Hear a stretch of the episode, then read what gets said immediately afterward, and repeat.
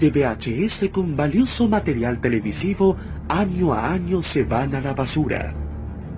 Usted no los vote, dónelos. Camarchivos recibe tus cintas con archivos de televisión abierta y cable, estelares, concursos, películas, comerciales, shows musicales, eventos deportivos, de todo. ¿Estás interesado? Dónelos, véndelos o permútalos en camarchivos.com. Camarchivos, porque lo bueno une.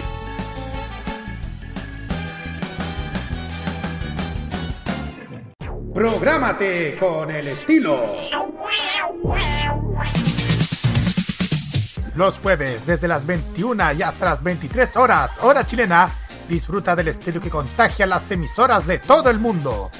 Todo lo mejor del baile y la coreografía, las novedades musicales semanales y lo mejor del sonido de Corea del Sur llega todas las semanas junto a Alice, Kira, Roberto Camaño y la conducción de Carlos Pinto en Keimo.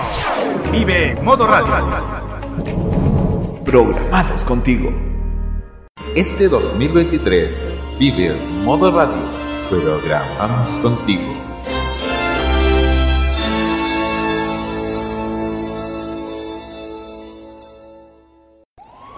Desde hace cinco años, un grupo de frikis fugados de un laboratorio crearon una fórmula poderosa que transforma a cualquier persona en un fan del anime. Una fórmula que se ha distribuido en forma de millones de pastillas de animación japonesa por todo el mundo. No debo escapar, no debo escapar, no debo escapar, no debo escapar. Cápsulas que contienen música desde Asia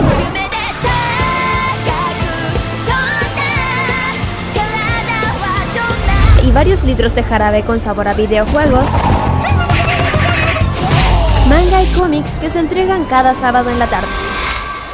Desde ahora, Kirarin Usagi Ojeda, Carlos Pinto, Dani Bru y Roque Espinosa levantan el telón de una tienda que atiende desde hace más de 200 episodios.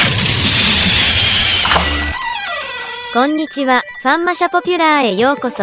Damos inicio a Fanmacia Popular en modoradio.cl.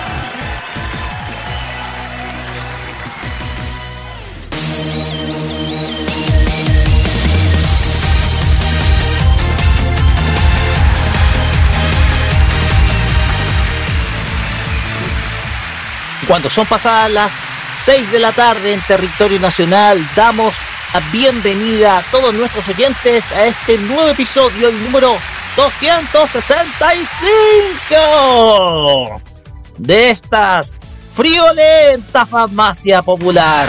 Friolenta farmacia popular. Porque ha hecho un frío. Sí, has hecho un frío, pero fatal. De hecho, Ay. es terrible lo que No, ¿y sabes lo vivimos estos días. No, Con ¿y sabes lo escarcha. peor? No, ¿y sabes lo peor? Que ni siquiera hemos entrado en invierno. ¡Ah! No, o sea que el invierno empieza la próxima semana. Sí, Fíjate. el invierno empieza la próxima semana. Por eso. poquito, que poquito, Por que eso. poquito para prepararse para este invierno que se va a venir. Dicen que un poquito crudo, así que De hecho, mi papá eh, me dijo, eh, si ustedes pensaron que el sol se iba a ir más, eh, se, se iba a las 5, espérate, llegó mi hijo que el invierno se va antes, antes. exactamente. Y yo así que es como, no, no me gusta. No me gusta. De hecho, hay que salir temprano nomás en la, a la ciudad. No. Damos la bienvenida a este nuevo episodio de Farmacia Popular, acá en modo radio, y desde luego ustedes lo han escuchado. Me acompañan acá mis dos compañeros que me van a estar acompañándome hasta más o menos las 9 de la noche. Saludamos con un cordial aplauso a Kirarin Usai Ojeda y Carlos Pinto Godoy. Chicos, ¿cómo están? Muy, pero muy buenas tardes. Bueno, buenas noches, chicos. Buenas tardes, oído. Bueno, buenas noches, que ya no está porque ya anocheció. Así que estamos en este sábado más, un sábado bien así, bien tranquilo, bien así. eh, bueno, hay eventos afuera, pero, pero no, eso no es el tema, pero aquí estamos para darle todas las noticias. Y como dice Roque, ha sido ah, de frío, frío, sí. Y de, eh, escuché un rumor por ahí que iba a hacer calor, ¿sabes qué? Al único que le creo es al Windy. Nada más. Esa buena aplicación que nos compartiste. Muy buena, oye, ¿no? Que a ver, para que entiendan, Windy es una aplicación que está en, en la página, una app que te da exactamente el, el, el pronóstico de tiempo porque es un satélite. Ese es un satélite. No porque por alguien que es preciso. Preciso. Así que si uno va, te, te, te da todo. Tiempo, cuánto lluvia, cuánto va a llover, relámpago, ver cuánta lluvia acumulada, viento, sola, toda esa cosa. Y es súper, ¿cierto? Exactamente, muy buena. Eh, exactamente. ¿Cómo están chiquillos? Estamos comenzando. Como ya le mencioné este programa, y más encima con este sábado fenomenal en modo radio. Y, y más encima en la previa lo que se viene el Día del Padre. ¿Para qué decirlo? Así es, fenomenal. Sí, porque nos, porque ya estamos preparando todo lo que se viene para a nuestro a una fiesta fiestuca para nuestros queridos papás porque mañana es el día del padre saludos especiales a todos los papás a los papás frikis también felicidades para todos. Así es a todos los papás les mandamos un gran saludo. Papás papás friki a todos ellos un gran pero gran salud. Pues bien, vamos a tener un gran programa esta tarde, acompañándoles hasta más o menos por lo contamos pasadita a las 9, con todo lo mejor del mundo Kiki. Y vamos a tener en nuestra noticia de semana un estreno que, bueno, no estreno, pero sí el estreno de un episodio que va a poner fin a una nueva temporada y muy exitosa de esta serie. Así que, si quieres saber de qué se trata, ya saben cuál es, digámoslo. Si se va a estrenar unas aproximadamente esto va a ser, unas, si no me equivoco, son unas eh, 15 horas más, más o menos. 15 horas más se estrena el episodio final de esta O sea, de, este, de esta temporada también. También trailers en donde van a conocer por fin la versión animada de un personaje que todos esperamos ver, sobre todo desde el manga plasmado en anime. ¿Quieres saber qué personaje es y de qué obra estamos tratando? Espérense nomás. También tenemos la polémica porque un conocido personaje del merchandising tradicional de cierta compañía va a entrar a dominio público. Se van a poder estampar camisetas. Se va a poder usar en cualquier lado. Dicen. Prefiero no decir nada. Yo tampoco, pero um, es cosa que ustedes sepan más adelante. Uh -huh. Exacto. Así es. También vamos a hablar de un evento que siempre da que hablar en los Estados Unidos y que está, va a traer invitados, pero del primer nivel. Todo sí. eso va a nuestras, nuestras breves semanales en nuestras noticias de la semana.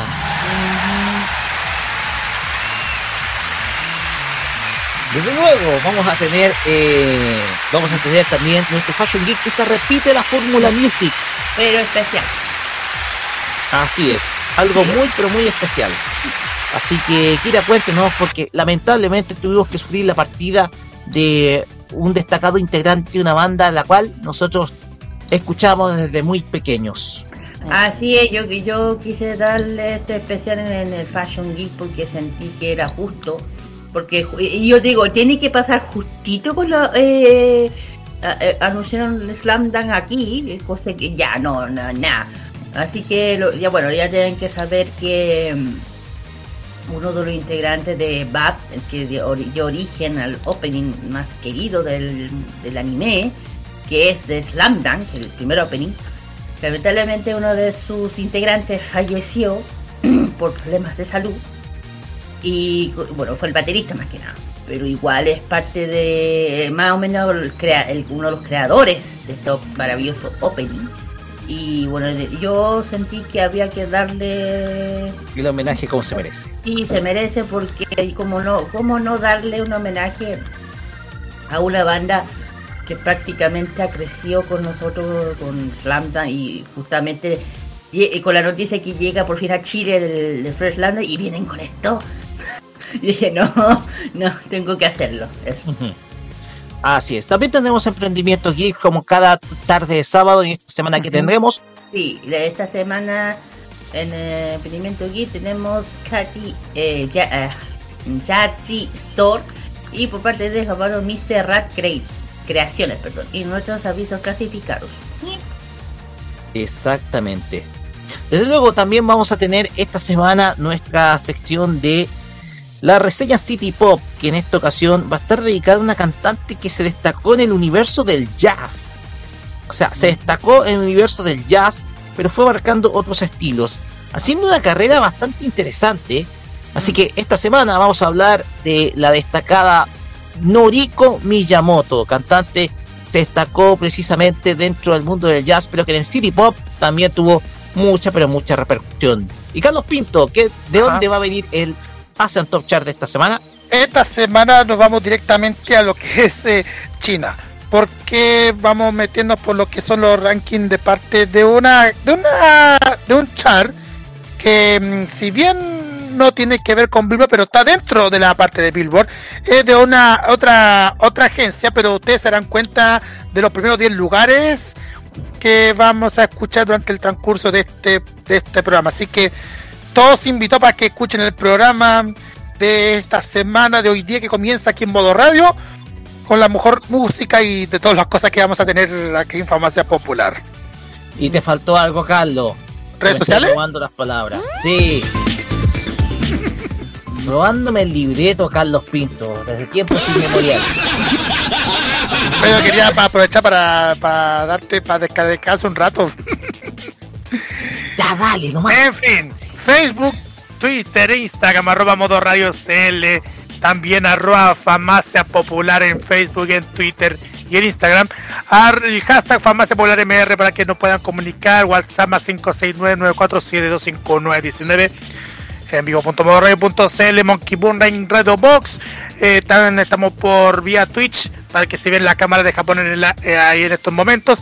También estamos en la repetición del día domingo por la señal de Energeek y los lunes a través de los podcasts de Farmacia Popular para que ustedes puedan disfrutar de cada episodio de este programa. Así es, mañana Jay va a tener una programación especial, si no me equivoco. Va a estar dedicada a la memoria del destacada, de la destacada voz de doblaje Rubén Moya, que nos dejó lamentablemente. Sí, sí, sí, estamos, sí, exactamente, estamos transmitiendo a través de la señal de Energy Fanpog, además de otros programas, así, otras maratones que están transmitiendo a través de las dos señales Energy, pero como siempre, Farmacia Popular también di- difundiéndose a través de la señal de Energy. Así es. Podcast. También vamos a estar, eh, también estamos en Anchor.fm, en Spotify, en Apple Podcast, Google Podcast, Radio Public y Pocket Cast. Son seis medios en donde ustedes pueden escuchar nuestro programa y muy pronto en una plataforma de videos muy conocida por todos ustedes. Así que esténse muy atentos porque Farmacia Popular va a tener su propia presencia en cierta red de videos.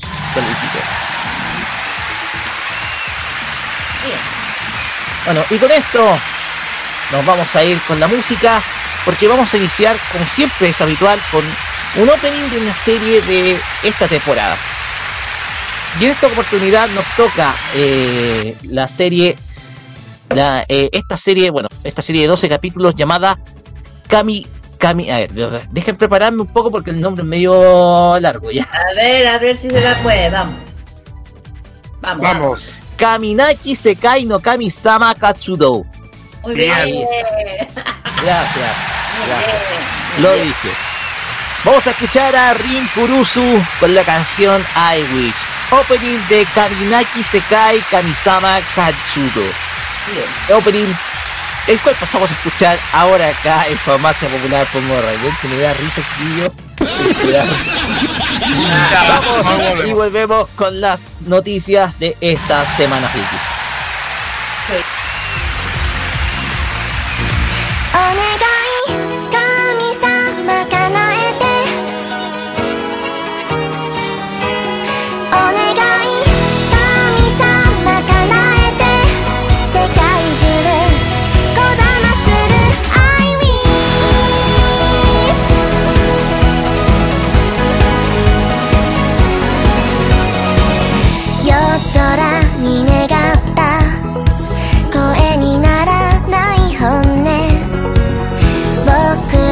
間違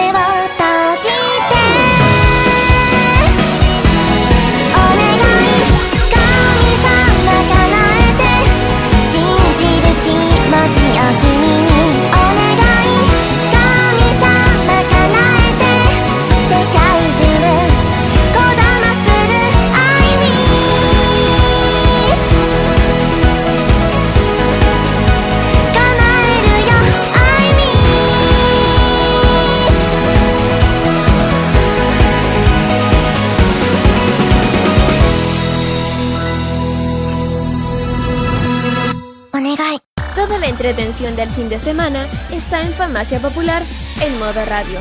Okidoki Loki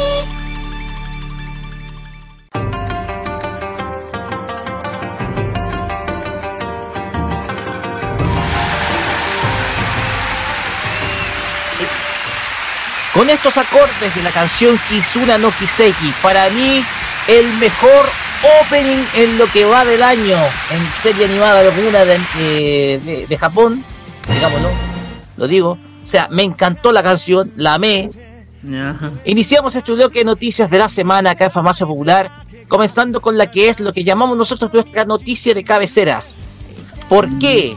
Porque en unas horas más, en aproximadamente 14 a 15 horas, se estrena el episodio final de la tercera temporada de Kimetsu no Yaiba, el arco de la Villa de los Herreros. ¡Oy, oy, oy! Y este estreno, el décimo episodio de esta, de esta temporada, va a ser con un episodio especial de 70 minutos, el cual se va a estrenar este día domingo en el horario de Japón, aproximadamente a, los, a las 11.55 pm hora de Japón, día, eh, es decir, a las 11.59 de la hora de Japón, y también eh, esto va a ser en la hora de en la hora chilena va a ser aproximadamente si no me equivoco a las 12.55 o sea al mediodía lleg- llegando cerca de la una de la tarde porque son 13 horas de diferencia Eh, sí, a ver, a ver. A ver, deja. mm, Siga contando, ya después de telejuego. Así es. Porque, eh, como ustedes sabrán, se confirmó a principios de esta semana que eh, este día domingo el- se termina el arco de la Villa de los Herreros, que ha sido un arco que ha dado mucho que hablar, sobre todo por sus personajes, sobre todo el pilar del amor, que es Mitsuri Kanroji, que tiene su papel, su protagonismo acá. Eh, va a extenderse en un episodio de larga duración con una duración de 70 minutos. O sea, va a ser un episodio de una hora con 10. Por eso ¿Ya? como una película. Exactamente, el cual se va a estrenar el día de mañana, junio a junio 18, en el horario tradicional del eh, en el horario tradicional de la que de la serie que es en la noche japonesa, es el horario prime de la de, Japón el- por el canal Fuji TV. Este episodio eh, va a ser estrenado también eh, de manera simultánea durante el día de mañana por Crunchyroll. Por lo tanto, los espectadores van a poder disfrutar del último episodio de Kimetsu no Yaiba, el arco de la Villa los Herreros, de manera simultánea con Japón, con una espera mínima de horas. Eh, esta, esta serie se estrenó, tuvo su estreno el día 9 de abril por las pantallas del canal Fuji TV. en donde su premier se hizo a través del cine, con una película, con un capítulo de larga duración que fue estrenado por a través de cine con una duración de aproximadamente 80 minutos. Sirvió de introducción para esta nueva saga. La serie, este arco ha tenido los ratings más altos de esta serie, logrando promediar un chart de 7,2 puntos de sintonía en su horario y convirtiéndose en el segundo anime más visto durante esta temporada, solamente superado por Sasae-san. Sin embargo, el mérito de la serie es colocarse principalmente en este chart, producto de que ha logrado superar a obras que han estado tradicionalmente en, eh, gozando de altas sintonías, entre ellas superando sobre todo a Chibi Maruko-chan y Detective Conan. Ya, ¿en serio? Entonces, Kimetsu no Yaiba ha mantenido durante, eh, durante esta temporada su enorme éxito en la televisión japonesa y su cierre se va a dar con todo, con un episodio de larga duración que como mencionamos va a tener una duración de una hora con 10 minutos. Con lo cual va a cerrar este arco a la espera principalmente de su cuarto arco, el cual yo creo se va a confirmar durante el día de mañana. Así que, estimados, esténse preparados, señores fanáticos de Kimetsu no Yaiba, porque una nueva saga se pone fin. Después no se sabe cuánto tiempo vamos a ver la cuarta temporada. Todo eso depende de la producción que esté haciendo Ufotable, que es el estudio de animación que está llevando adelante esta obra que tiene una gran cantidad de fanáticos a nivel mundial. Pero desde luego, con las cifras que hemos dado de sintonía, eh, no hay, eh, hay que desde luego decir de que la serie es todo un suceso en Japón y no nos extraña el hecho de que haya tenido tanto éxito tanto a nivel cinematográfico como también a nivel de rating, todo en su país de origen. Chicos, comentarios al respecto, ¿qué opinan? ¿Qué parte de Akira con esto? Mm, mira, eh, arigato. Lo que, bueno, a mí saben que Kimetsu es una de mis series que me han favoritas desde el principio. Y a mí realmente me deja plop de cómo, bueno, no me sorprende que haya llegado a este nivel tan alto Kimetsu. Y bueno, claro, el fanatismo aquí en todo el mundo es es indiscutible porque porque cuando vamos a los eventos, ¿qué es lo que vemos? ¿Cosplay de qué? Kimetsu. Kimetsu no Yaiba. Claro, y, y, además que sabes lo que está pasando que hoy en día los, los, los adolescentes más que nada están atreviendo a estar con cosplay en la calle. Y justamente con la con las con ¿cómo se llama? con la, la parte de las yucatas de los personajes. eh, sí. Claro. Y entonces en la calle y es como y eso eh, a mí me encanta, pero igual no me eh, eh, ya saben, también me, pues, me, me, me gusta el, la Kazu, la, la Nezuko, ¿verdad? Y el Tanjiro. Nezuko, sí. El Tanjiro me gustan los dos, ¿no? Y que siento que una serie muy, muy diferente a lo. De hecho, cuando lo, lo empecé la primera vez me, me, encantó los efectos, que era totalmente diferente. Y además que igual toca temas bien fuertes, que hay que decirlo, que hay, hay unas batallas. Dejémoslo ahí. Pero no, no, no, me encanta hasta dónde está llegando. Eh, ojalá que siga así. Y nada, pues, eh, como tú dijiste, creo que una vez, este Kimetsu es la serie de esta eh, época. Es la serie. Exacto. De alguna manera, de alguna manera no se puede lograr explicar eh, los altos ratings que está obteniendo en Japón. De hecho, eh, Kimetsu no Yaiba ha, ha logrado, eh, como lo conté, índices de sintonía que desde luego son sorpresivos principalmente para una obra que, que rompe con todos los esquemas, una obra que rompe con muchos esquemas, eh, pone de manifiesto el, el, el, Japón de inicios del siglo XX, pero con un enfoque mucho más fantástico, con una historia que desde luego sigue un camino, eh, sigue la línea del camino del héroe, pero con pero con eh, sumándole varias otras cosas, un drama detrás, mm. un, una, una, una, historia de venganza, tienes también un, eh, un- una historia en donde los enemigos no son fáciles de derrotar. Ese es un detalle importante. Pero Aquí no es coser y cantar y derrotar al enemigo de turno. Cuesta mucho derrotar. No, Así ojo, que, es. ojo, ojo que también tiene que ver también con el tema samurai. Porque hay muchas cosas que tiene con el tema samurai en el. Y lo otro que es en el... Ojo, mira, yo lo que te voy a decir. Si Sega sale de la cuarta de Puerto Virón que van a pedir a la... A la Lisa. que canten las canciones porque ya estamos tan acostumbrados a escucharla. Ay, Yo feliz, porque a mí me costaría mucho que, que no fuese ella. Y Ay, digo, ma- mira, mira, yo digo, si uno va a Japón ahora, yo creo que lo que más va a pillar son merchandising de... es que eso estaba diciendo. Y no, merchandising.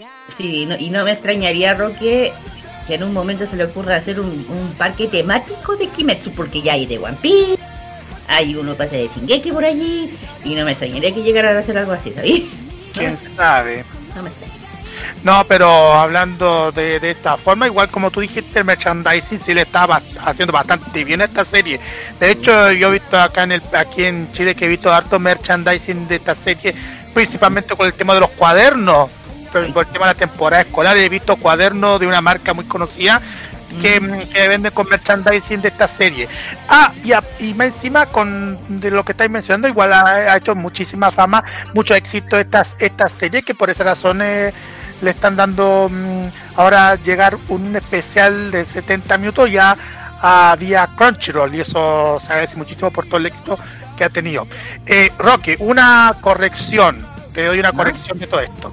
11.55 de Japón, eh, la hora en Chile es a las 10.55 de la mañana.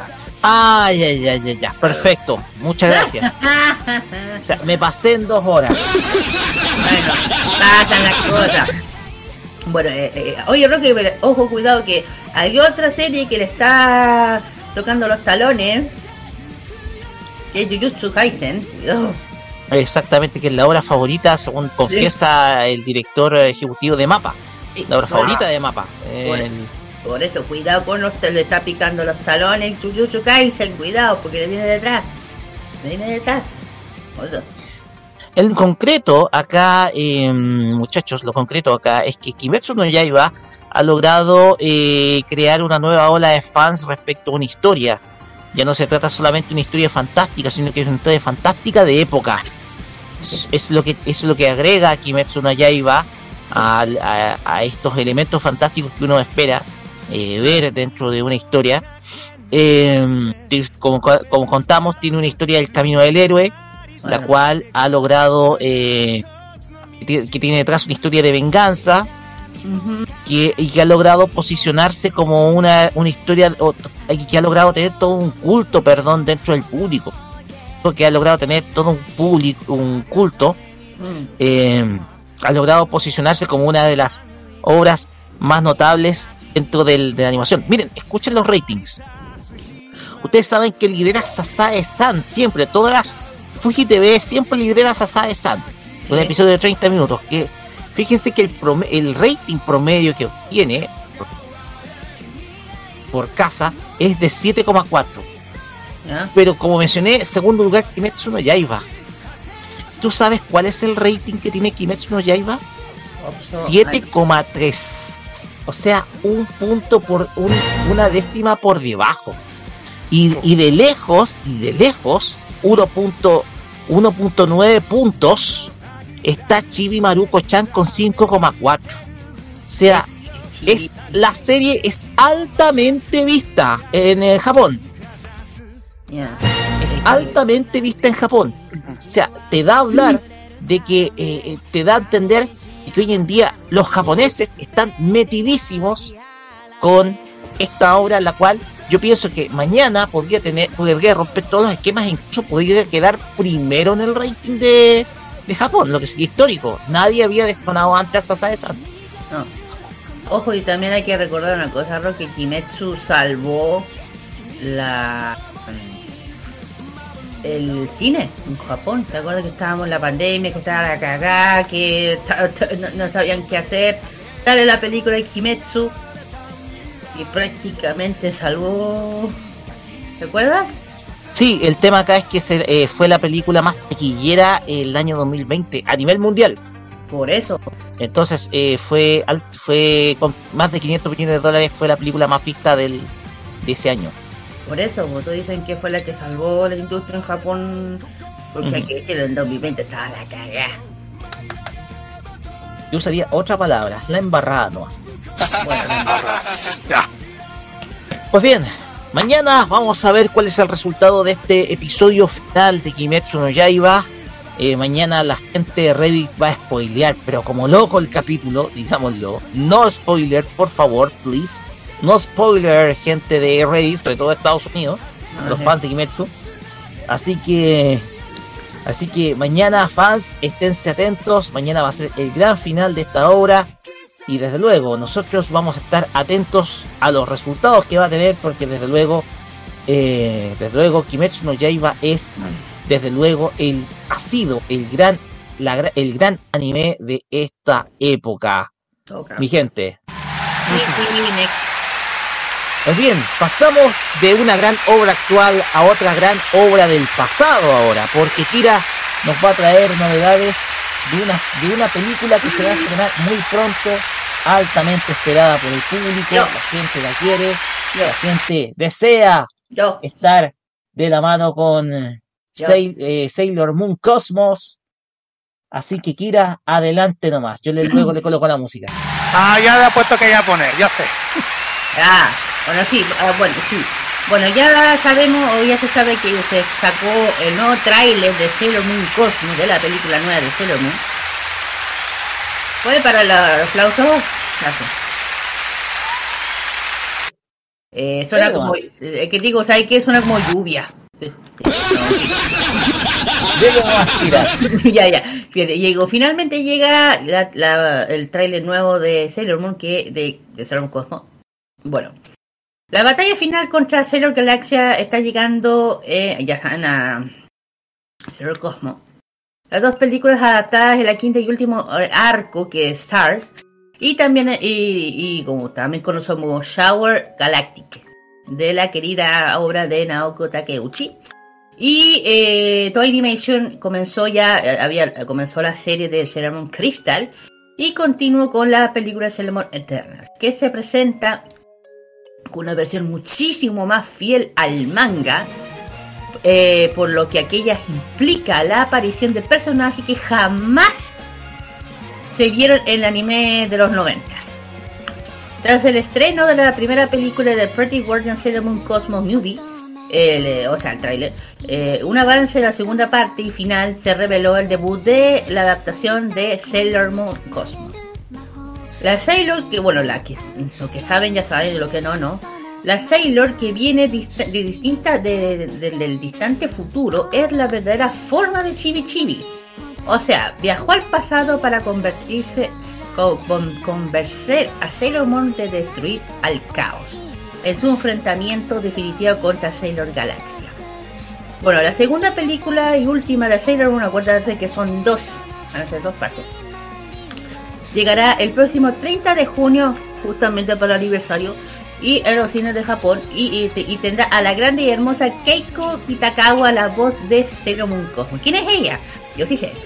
Ella es la actriz que tiene historia de con franquicias de su debut de la actuación de dos décadas, hace dos décadas, no sé por decirlo, no se me hace ni para atrás.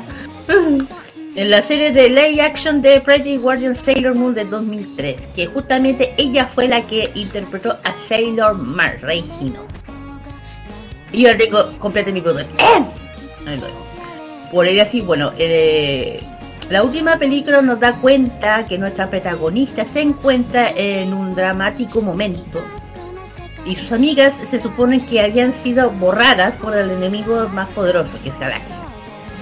Y Sailor Girl junto con su pareja Tuxedo Mask es- eh, está entre Eterna Moon con ojos fríos y detalla la descripción.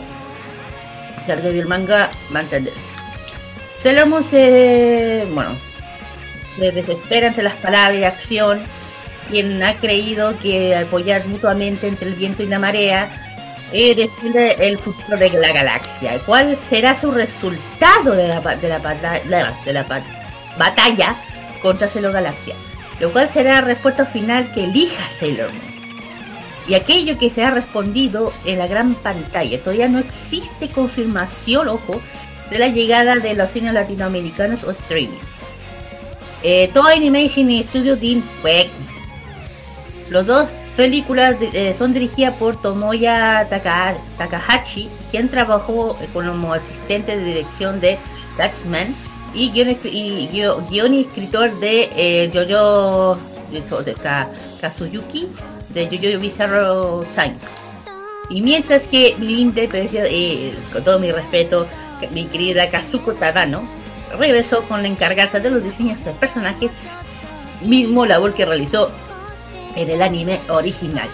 Y por último, eh, por último la música de Sailor Moon contará por Yuharu Takanashi, eh, Takanashi, quien nos entregó la banda sonora de Sailor Moon.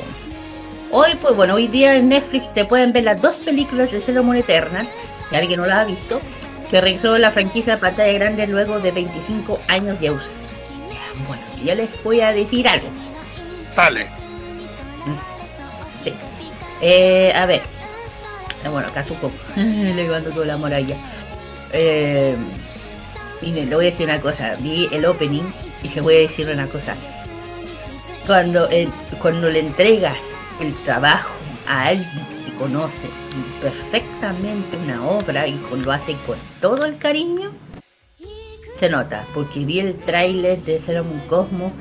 Está hermosa, preciosa, como, y te juro que la vi y como pucha, eh, no rescató lo que pasó en la primera parte, la primera temporada de Cristal, lo rescató de una forma y les digo, eh, para no sé si alguien lo que no sepa, Sailor Cosmos es la, la transformación definitiva de Sailor Moon, pero de un futuro muy muy distante, ¿me entienden? Eso es. Eso es Sailor Cosmos. Esa es la transformación definitiva de Sailor Moon.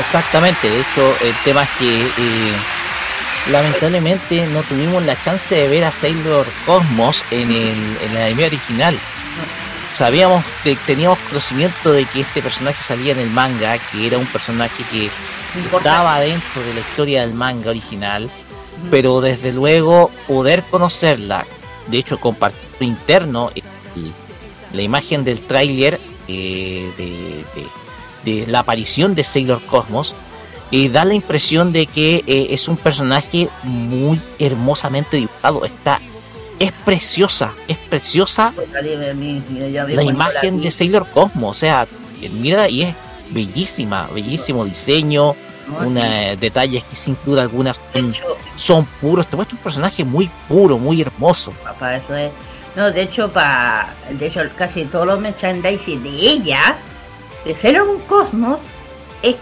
es, te lo voy a decir, es el merchandising más caro y difícil de poder conseguir en, eh, de poder conseguir. O sea, que está en Japón sí, que está en Japón sí, pero que te lo traigan para acá, porque como es, como las son limitadas y además hacer el, yo digo, hacer el, cosplay de ella, oh fiu, te lo encargo, yo no me atrevo. Pero sí, maravilloso. El tema, el tema es que el tema es que la cuestión que era es que el, merchandising de Sailor Moon obviamente tiene que estar, eh, eh si me equivoco, Bandai es el que hace el merchandising, ¿cierto? Sí, es Bandai. Es Bandai. Tamachi. Tamachi. Ah, Tamachi también. Tamachi también. Tamachi Nations. Eh, pero, a ver, puedo decir una cosa, igual, yo, no, la verdad no he visto el tráiler, pero pero igual me sorprende muchísimo como el, el, tema de la animación, como le han dado después de todo el éxito que han dado con las últimas dos películas de Sailor Moon que, son fieles al manga. De hecho, le hemos hablado acá en el programa de la, de las últimas películas de Sailor Moon que, que son historias fieles al manga y esta película que es la, que la segunda y última también la historia está fielmente al manga. Y ahora que ahora que tú estás mencionando de que va que, que uno de las que una de las actrices de doblaje que la sello que va a participar es una de, las actrices que dio vida a Rei Hino en el live action de Sailor Moon se da se da mm, mucho mm, que hablar porque hay mucha gente que le tiene mucho mucha nostalgia y mucho recuerdo a ver que, hayan visto a Sailor Mars en el live action de Sailor Moon. Bueno, Digo yo. Bueno, una soy yo. De hecho, cuando supe el nombre dije, no, me estás desgraciando. Y yo dije, puta, merecido, muy merecido. Sabéis que yo, mira, para que entiendan, yo, mira, Sailor Moon, live lo vi el año 2003 por primera vez en, en el, la ciclo de la Kodama. Ahí la estaban dando por primera vez en pantalla grande cine. Ahí la vi y después me la pude conseguir en DVD. ¿Cómo no sé? No me digan nada porque... Yo me acuerdo que la promocionaban mucho por el... por el, la Resident. Sí, y no, mira, la vi completa. bueno, tiene unos... A mí me encantó la, la, la a mí me da lo que me digan. De hecho, tengo en mi poder casi todo el merchandising que mandé a comprar a Japón. Justamente de la, de la, tengo casi todo, tengo, me compré casi todo el set. No me pregunten cómo, pero la tengo. Y, me encanta. Y que hayan elegido a ella, Keiko, para voz de ser un poco Cosmo, justito. Muy justicia, justicia. Y eso, esa fue Tadano, muy bien. Justicia divina. Justicia divina. Sí, así es. Entonces, eh, no queda más que esperar el día 30 de junio, esta fecha es donde se va a estrenar el aniversario. exactamente, el día de aniversario.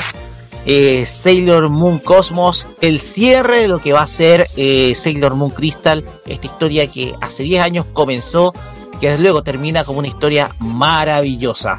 Digo, cuando se estrene en Chile, lo voy de cosplay, he dicho. Exactamente, y esperamos verla de cosplay. Pues bien, pasamos a la siguiente noticia porque aquí se ha formado una polémica al respecto porque un personaje clásico de la animación va a pasar a dominio público. Así es. ¿Qué significa que pase a dominio público? Significa que va a estar de uso libre completamente para, eh, sobre todo, su uso para, no sé, hacer cualquier cuestión de merchandising incluso. Carlos Pinto, cuéntenos qué es lo que va a pasar con Mickey Mouse. Bueno, les digo, chiquillos, por esta mm, por esta noticia, porque hay pocos protagonistas de dibujos animados que necesiten menos presentación que Mickey Mouse, el simpático personaje insignia de Disney, se ha convertido en el icono mundialmente conocido al fin y al cabo. Es el rostro de todo un gigante en la industria del entretenimiento. Pero Mickey Mouse, Mickey Mouse se hace mayor tanto que los derechos creativos sobre el personaje muy pronto pasarán a ser de dominio público en Estados Unidos. En Estados Unidos. Wow.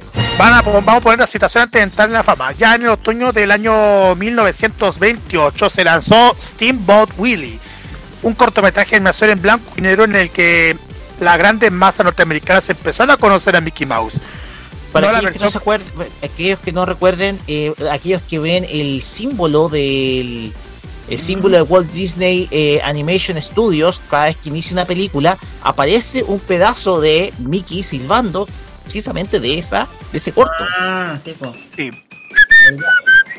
Sí, ese mismo. no lo no interpretís porque nos puede cobrar de hecho autor Disney. ya, ya, ya, ya. Oh, ya, ya, ya. No la versión que no todos conocemos en mente la actualidad, sino una, una ligeramente diferente, sin pupilas en los ojos. Bueno, en verdad le voy a decir una cosa, tiene pupilas, pero son grandototas. El, las pupilas son negras y toda la parte blanca es sus ojos grandes, ya. Con una nariz mucho más pronunciada. 95 años después, la ley estadounidense dice que en enero del 2024 Disney ya habrá tenido tiempo para más que suficiente para explotar comercialmente al personaje. Es decir, a partir de este momento todos tendrán una oportunidad de sacar un rédito creativo o lucrativo sobre el ratón de la empresa. Desde vender camisetas sin miedo hasta recibir una demanda por el conglomerado mediático a hacer una película protagonizada por Mickey Mouse, tal como vimos con la infame Winnie the Pooh, Winnie the Pooh Blood and Honey. Una cinta de terror slasher estrenada el año pasado. Es decir, todo será posible con el personaje original del 28.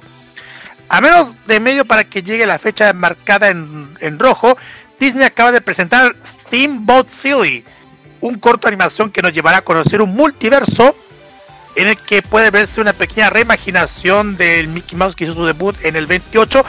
O sea, una especie de que van a ver al Mickey Mouse el Mickey Mouse del 28 con el Mickey Mouse que ustedes ven en los cortos animados que se ven a través de las plataformas y en el canal, ¿ya? Esta, este corto puede verse a partir del 28 de julio a través de Disney Plus, en donde redes sociales ya empezaron a ver segundas intenciones los dueños de Marvel y Star Wars con el lanzamiento.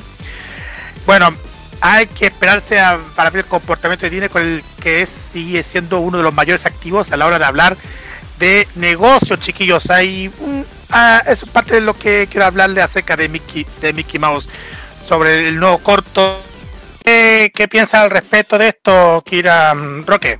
Bueno, yo qué opino, bueno, eh, yo creo que, mira, yo estaba escuchando eh, eh, esto en, en Twitter y dicen que Disney está con, eh, está con serios problemas, Roque. ¿eh? Dicen que económicamente Disney ha, ha, bajado en los últimos cinco años y, se cree que quieren meterse en un problema y, no, no creo que con el problema que tienen y eh, meterse en, algo legal, existiendo la posibilidad que puedan perder la demanda. Y aquí tengo una cifra roja de Disney que dice que el cuyo ca- capitaliz del bursátil eh, de Disney junto vale 170 mm, 170 mil un mil millones, Roque. 171 mil millones, lo que vale Claro. Disney en el mercado. ahora, hoy en día, right now. Y lo otro que eh, el gobierno está, no sé qué pasa con Disney, que parece que el gobierno eh, tienen un pleito, parece que por ahí no sé por qué. Y había dicho anteriormente que eh, Disney, este parece, eh, se, se supone que Mickey Mouse debió haber sido público en el 84, pero no pasó. Sí, y eso lo luego comentábamos en la reunión de pauta. Claro, y después ocurrió en 2003, que tampoco ocurrió, que de- también debió haber sido, pero el tema es que se cambió la ley. Adivinen quién, quién presionó para cambiar la ley. Es ¿Quién? ¿Quién- ¿Qué quiénes creen? Disney. Es por, e- es por eso mismo que- es por eso mismo se cree la gente el- de hecho el gobierno de Estados Unidos eh, ellos mismos no, no tienen el, hoy en día Disney no tiene el poder y dice que el gobierno de. Estados Unidos están buscando una, una más mínima excusa que para marcarse un Rockefeller a Disney hoy en día La cuestión es que en ese entonces, en el 84, Disney estaba pasando por uno de sus peores momentos. Y ahora que está pasando con un momento muy distinto, no es- está, eh, ya no tiene el poder para poder sacar adelante la idea de que Mickey Mouse no sea de dominio público. Recordemos que es- estamos hablando del diseño, del primer diseño de Mickey Mouse, el que va a pasar a dominio público. El primero. Ese es el que va a pasar. Sí. Entonces, no es el diseño que todos conocemos de Mickey Mouse, así más estilizado, no.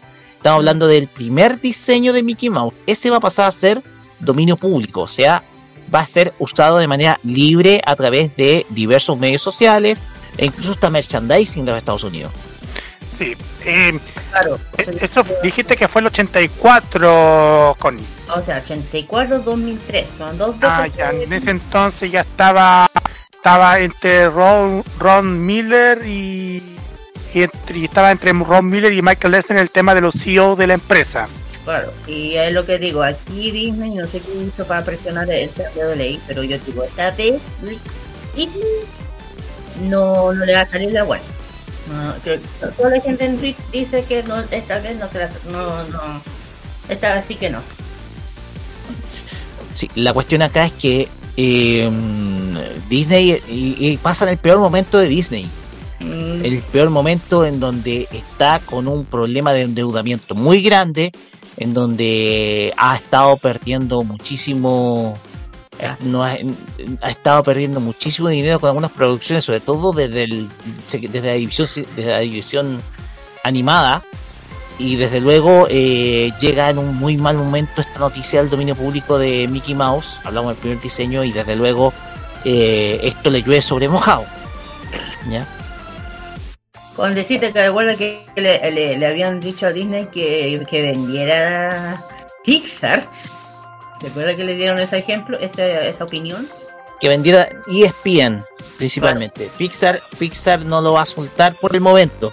El tema es que ahora, eh, luego vamos a hablar de Spider-Man, pero la cuestión es que igual eh, eh, Pixar no puede aguantar otro fracaso más a nivel cinematográfico, está presionada. Entonces, hay divisiones que están muy presionadas en Disney y desde luego esto está generando un- una olla a presión principalmente de parte de, de, de una, de las subsidiarias, las cuales eh, están eh, eh, afrontando, eh, van a afrontar, están afrontando, perdón, los recortes que está que está haciendo Disney que contamos la semana pasada cuando, con los despidos en Pixar. Bueno, yo ¿Alguna pienso- cosa más, Carlos? Nada, solamente hay que esperar lo que lo que va a hacer ahora Disney ahora que ahora que está que está nuevamente al cargo Bob Iger que está nuevamente al cargo de Disney del CEO de Disney a cargo Bob Iger. Veamos qué va a pasar Robert Iger. Sí bueno Bob eh, lo mismo. Eh, esperamos que, que va a pasar de aquí hasta este momento porque con todas las cosas las cosas que ha pasado en Disney por el tema del, del uso del, del, del primer diseño de Mickey Mouse dará mucho que hablar Así es. Pues bien. Pues bien, pasamos ahora a otra noticia que tiene que ver con eventos. Porque se viene uno de los eventos más importantes del universo de la animación japonesa, pero en los Estados Unidos estamos hablando del Anime Expo, el original Sí, de Estados Unidos. eh, sí no hacer imitaciones eh, Así es. Bueno, exactamente. Kira, adelante porque los invitados ya está, ya se durante esta semana se dio a conocer el line-up oficial del evento. Y Kira, cuéntenos quiénes van a ser los invitados a este a esta versión, en la versión 2023. Sí, ya saben que se viene nuevamente la, la, la versión Anime Expo, el evento más importante del anime, el mundo friki, en Estados Unidos y es la e- y el verdadero. y bueno, eh, bueno, ya saben que el eh, celebra, celebra la cultura japonesa y entre otras cosas también. Este año va a ser el 1, el 1, 2 3 y 4 de julio, justamente el 4 de julio, que es el día del independencia de Estados Unidos. Y, y centro, este Centro Convención de Los Ángeles. Ahí va a ser el, el evento de la Anime Expo, que eh, donde se va a hacer este gran evento dedicado al, la, a la cultura japonesa, eh, anime friki. Pero además de eso, que viene con una. Un. ¿Cómo se le puede decir? Un. Unos invitados de lujo, de primer nivel. De hecho, con Rocco empezó a decir, ¿qué? ¿Qué? ¿Qué? ¿Qué? Y yo dije, ¿qué? Ok. Ok. Bueno, eh, de hecho, eh, eh, yo digo, yo no quiero ni saber cuán- cuánto está valiendo el ticket de eso. Porque cuando supe quiénes van a venir, dije, ay, ay, ay, dolor de guatita, espérate. Pero mira, yo creo que este año, Roque, este evento va a ser espectacular con la gran cantidad de, invitados. Aquí voy a seguir. bueno, aquí preparen su lista porque es grande. Bueno, ya saben que el Anime Expo eh, reveló su, ali- su alineación completa de invitados para el evento de, este año. Y Crunchyroll también reveló el, el martes pasado los siguientes invitados. Tome nota. Uf, Manabu Otsuka, el CEO de Mapa. No me lo creo. Makoto. El gerente, el gerente principal de Mapa. Exacto. Eh, Makoto Mi- eh, Kimura, productor de mapa. Yo estoy para adentro con esto. Estu- Ay, sí, voy Yo a pienso que yo pienso que ambos van a soltar la verdad respecto a Chainsaw Man, que cómo va a seguir, porque lo van a decir. Bueno, el se- te- segundo, eh, tercero, Estudio Kafka. De la novia del. ¿Cómo se llama? De la segunda temporada de la serie de. Jansen Magus Bride. Claro. En el siguiente es Takuya, o sea, aquí tenemos una, un Seiyu, el, el Seiyu, que es Takuya Euishi, la voz de Lois de Spice of Family. Espérate, esa, esa va a ser- Lloyd Forger. O sea, Claro, el, el seiyuu original. Claro, espérate, la la que va a hacer de eso. Bueno, en fin, eh, también a Kaori Makita, directora de Hells and Paradise, Paradise perdón. Eh, Kyoshi, Ki- Kyoshi Matsu, Masuda, director de Campfire Cooking and Another World. We Me Absurd Escape. Esto no me lo creo. Cuando me dijiste esto. Ryota Ikeda, editor de Shueisha. Shueisha. Oh my god. Ok, eh, Masaya Saito, productor de Toho. Toho. My god, my god. Bueno, eh, no. No, bueno, sigue, espérate. Nobuhiro Osawa eh, de Mokoku Senta, eh, Sensei. Roble Re, Reincarnation, Re, Reincarnation, ahí está. Reincarnation. Y, bueno, ojo que eh, recibirá a otros, a otros, ¿cómo se llama? A otros invitados más. Primero vamos eh, también eh, Atsuki, eh, Atsuki Okudo de Soul Eater, el creador del manga de Firefox. De Firefox. No me lo creo, no me lo creo. Ok, voy a hacer. Después, me, después lloro. Eh, Hiroyuki Seshita de los caballeros de Sindon, Sidonia, perdón. Eh, después tenemos, eh, bueno, ya lo dije yo, eh, Kaz- Kazuaki Teresawa, la novia de la, lo mismo que dije hace rato, de los que había Tormenta Azul, todo eso. Eh, bueno, es, es larga, así que voy a decir lo que son más importantes. Te lo digo yo, Roque. Ok, no, se- no, se preocupe, Kira. Sí, Ka- Kazutaka Kodaka, Master Detective Cheese o el guionista de, de la, de la serie de eh, Danganronpa. Danganronpa. Danganronpa, claro. Y también tenemos, eh, bueno, también tenemos otra seiyuu que es Masa, eh, Masakusa Morita, el actor de voz de Ichigo Kurasaki de Bleach. ¡Ay, no me lo creo! De tipo de Final Fantasy X. Ya. Voy a seguir. Toshiro, Toshiro Kawamoto de Yusare, eh, Urusai Yatsura, o Lemur digo yo mejor, y animador de Cowboy Bebop y diseñador y personaje. My God. Eh, Yoko Taro de Kamieri Gold y creador del director de la serie de Nier Autónoma. De la serie, o sea, él es el creador del videojuego. Sí, exactamente. Y ojo, que no, va, no nunca muestra su cara, sino que va a venir con la cabeza de mil puesta, te apuesto. Pero igual. A los Patricio Fred de los. Pero, de la Roque, época. pero Exactamente, su, eh, nadie conoce su cara, nadie No, conoce la cara de Yoko Taro. No, no importa, pero el tema es. ¿Sabes lo difícil que es traer a Taro? Bueno, no es tan difícil, igual le gusta le gustan la- las cámaras. Bueno, Taro. Yo, ah, mira, de entre todos los invitados, yo quedé para con este. Y dije, me estáis diciendo, weón. Perdón el garabato. ¡Yoshiki! Compositor y del grupo de eh, Rock X Japan. Ay, no, no, weón. Yoshiki, no. Eh, Porque no estoy allá, ¿por qué? Bueno, no importa. Eh, depende, voy a seguir. Eh, Yoshikawa Mano, artista de Final Fantasy, diseñador de personaje. También tenemos a, a Yusuke Kosaki y de Nintendo. ¡Nintendo! Sí, Se van a venir anuncios. Uf, espérate, diseñador de personajes de Pokémon Go. Espérate, espérate la fu- eh, esa fila que va a ser. Espérate. Después tenemos a Natsuki Haera de, de, de Ki- justamente de Kimetsu no, eh, Kimetsu no Yaiba. Presta su voz al personaje de Shen Un personaje de Kimetsu. Bueno, y también tenemos a Meo eh, Kahara, que presenta la voz de los personajes, de muchos personajes de anime, como de Fuku Izumo de Izumo. También tenemos a Takumi Hashimoto de High, de High School Family de Kokeisi, eh, Kokeisi Kosuke, eh, Kosuke, Kosuke. bueno, y voy a seguir. Eh, bueno, y- Ryota Hasegawa viene.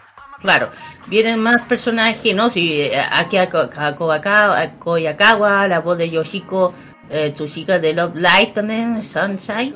Sunshine. Eh, también viene Ryota Hasegawa, productor de TMS Entertainment, de varias series también. Y bueno, también actores de doblaje importantes de varias series también, como de Sayuri Data, voz de Kano de Shibuya de Love Live. Kazuya Yamashita, ¿eh? La voz de Lucifer en Obi Me. De hecho, casi el resto, el resto son todos doblajistas de misma- Obimi. Sí, de la misma serie, casi todo. Así que, Roque, hay que decirlo. Esto es una, una, una convocatoria de invitados de lujo. Lo digo, lo- no dije todos porque eh, es demasiado largo y no puedo creer la cantidad que vienen. Además que cuando, cuando tú dijiste Suecia, Toho, Mapa, eh, Yo- Yoshiki, eh, lo que vamos a Estados Unidos, por favor. vamos a Estados Unidos, por favor. Sí. Vamos a Estados Unidos, por favor. Bueno, aquí, eh, bueno, aquí estamos viendo que el lineup viene muy nutrido. Es un, es un lineup que yo creo que tiene que ser uno de los mejores que ha lanzado la- el Anime Expo en los Estados Unidos. Recordemos que no solamente es para la gente de Estados Unidos los que va a estar en el, en el en este centro de convenciones que es en Los Ángeles, que se va a realizar en el, el, el día, lo- entre los días 1 y 4 de julio. Y, y viene gente de todo el mundo. He visto que cosplayers europeas han ido hasta, hasta Los Ángeles. Canadienses también, cosplayers canadienses, eh, creadores de contenido canadienses, fanáticos de diversas partes del mundo, han ido asistiendo a este evento que se realiza en, en- en la ciudad de Los Ángeles. Y, y es desde luego el evento de temático de anime más grande del mundo. Entonces vamos a tener acá una convocatoria de personalidades muy importantes dentro de la industria. Cuando tú hablaste de Manabu Otsuka y Makoto Kimura, Claro. los dos han sido muy ambiguos en dar a conocer el futuro de Chainsaw Man, porque yo creo que ellos están enterados del éxito de que tiene la serie acá en Occidente. Pero, no, Mm. pero como lo contamos la- hace varias semanas atrás, hay una incer- incertidumbre respecto del futuro de la misma. Entonces yo lo que creo es que aquí yo creo que van a despejar las dudas, van a escuchar, claro está, la voz del pueblo, como alguien puede decir, dice por ahí, y desde luego eh, sacar dudas respecto al futuro de la misma obra. También. Y desde Oye. luego, eh, hay personajes que son muy importantes dentro de la industria, como Ryota Ikeda, de Shueisha. No, sí. eh, eh, también tenemos eh, a, a uno, uno de los seiyuu más, eh, uno de los seiyuu más reconocidos durante este último tiempo, que es eh, Takuya Guchi, que es la voz de Lloyd Forger Claro. de Spy Family, serie muy popular hoy en día. Ujú. Personajes que vienen del, de Toho. Tú mismo, David, lo dijiste, eh, Yoko Taro, un hombre que Ah. siempre está detrás de su máscara de mil, que nunca la muestra, y yo No, pienso que va, va a dar a conocer algunas novedades, así que no, Ah, Roque, este, chiquillos, tengo los precios. Lo encontré. Tengo los precios. ¿a cuánto está? Van a morir. Escúchenme. Estén atentos. Son cuatro días, se supone, ¿cierto? El día martes de 62, o sea, lo que estuvieron en preventa, 60 dólares on up 70 día martes. El día, el día lunes, sí, pues lunes, 80 dólares más 85 dólares. Día sábado, o sea, el domingo mejor día, el domingo, 90 más 95 dólares. El sábado también vale lo mismo. Y por cuatro días, por los cuatro días, sea, el VIP, 165 dólares más 185 dólares, Roque. Bueno, Dolor sería como de tres- bala. 300 cua- 340 dólares en general lo que cuesta el VIP de Dolor, días. dolor de estómago y yo te digo una cosa. Ahora bien, eh, yo eh, pienso que la experiencia, eh, la experiencia de esas entradas VIP, yo creo que lo vale. O sea, lo valdría. De hecho, estoy revisando acá y en Estados Unidos va a ser fin de semana largo. Acuérdense que va a ser fin de semana largo. ah, por el- Porque el 4 de julio va a quedar día martes, el día lunes va a ser feriado por defecto, Sí, entonces va a ser todo ese fin de semana en Anime Expo. Sí, entonces- ojo, bueno, eh, lo otro que tengo en mi poder ahora, que no me pregunte cómo lo pillé, pero lo pillé. Tengo el Entertainment Hall Map, el map, el mapa. Pude encontrar el mapa, Roque, y las horas de las convocatorias de, de lo que va a pasar. Lo tengo aquí. Ya, bueno, eso después. El tema es que este va a ser un evento que va a explotar de una forma increíble. Yo lo único que les digo a los que están en Estados Unidos, por favor, sáquenle la información a Mapa. Por favor, sáquenle todo el jugo, porfa. Efectivamente, sí, de hecho, ojalá, ojalá que Mapa se deje de ambigüedades y nos diga qué pasa con Chainsaw Man. Sí, que- por favor. Pues bien. Continuamos a sacar las noticias de la semana por eh, con este oye, yo pienso que se las mandó con este lineup. Eh, pero bueno. Seguimos y nos vamos con las noticias cortas, con las breves de esta semana, que son tres. Tres noticias importantes son las que nos deja esta semana. La primera tiene relación con eh, las cifras que está dejando Spider-Man Across the Spider-Verse, las cuales está dejando muy buenos resultados de taquilla, sobre todo para Sony. Según datos del sitio web de Numbers, eh, en su segunda semana, eh, Spider-Man Across the Spider-Verse eh, ha logrado una recaudación de 417.082.979 dólares. Una cifra que desde luego es muy positiva respecto a esta película, la cual se estrenó hace apenas dos semanas, a la espera de los resultados que salgan este fin de semana, los cuales pueden incrementar la cifra. Lo que sí es que la mala noticia llegó desde Medio Oriente, en donde países como Arabia Saudita y Emiratos Árabes decidieron bajar la película, no exhibirla, por la presencia de algunos símbolos de carácter LGBT, cosas que están en contra de la cultura islámica que vive en estos países.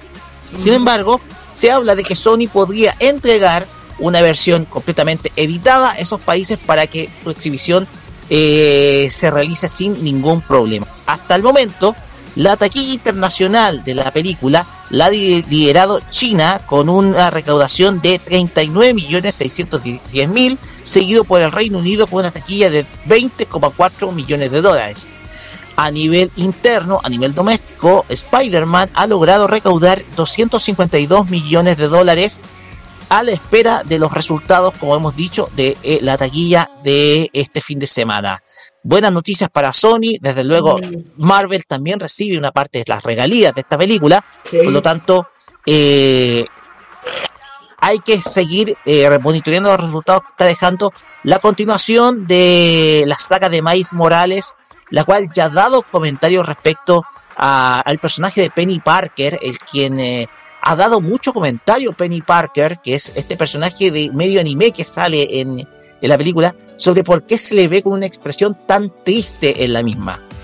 Lo que ha desatado una serie de teorías eh, respecto a los fanáticos y, comentarios también respecto a por qué, eh, por qué se da esta situación. Así que vamos a estar monitoreando. Spider-Man ha dado mucho que hablar.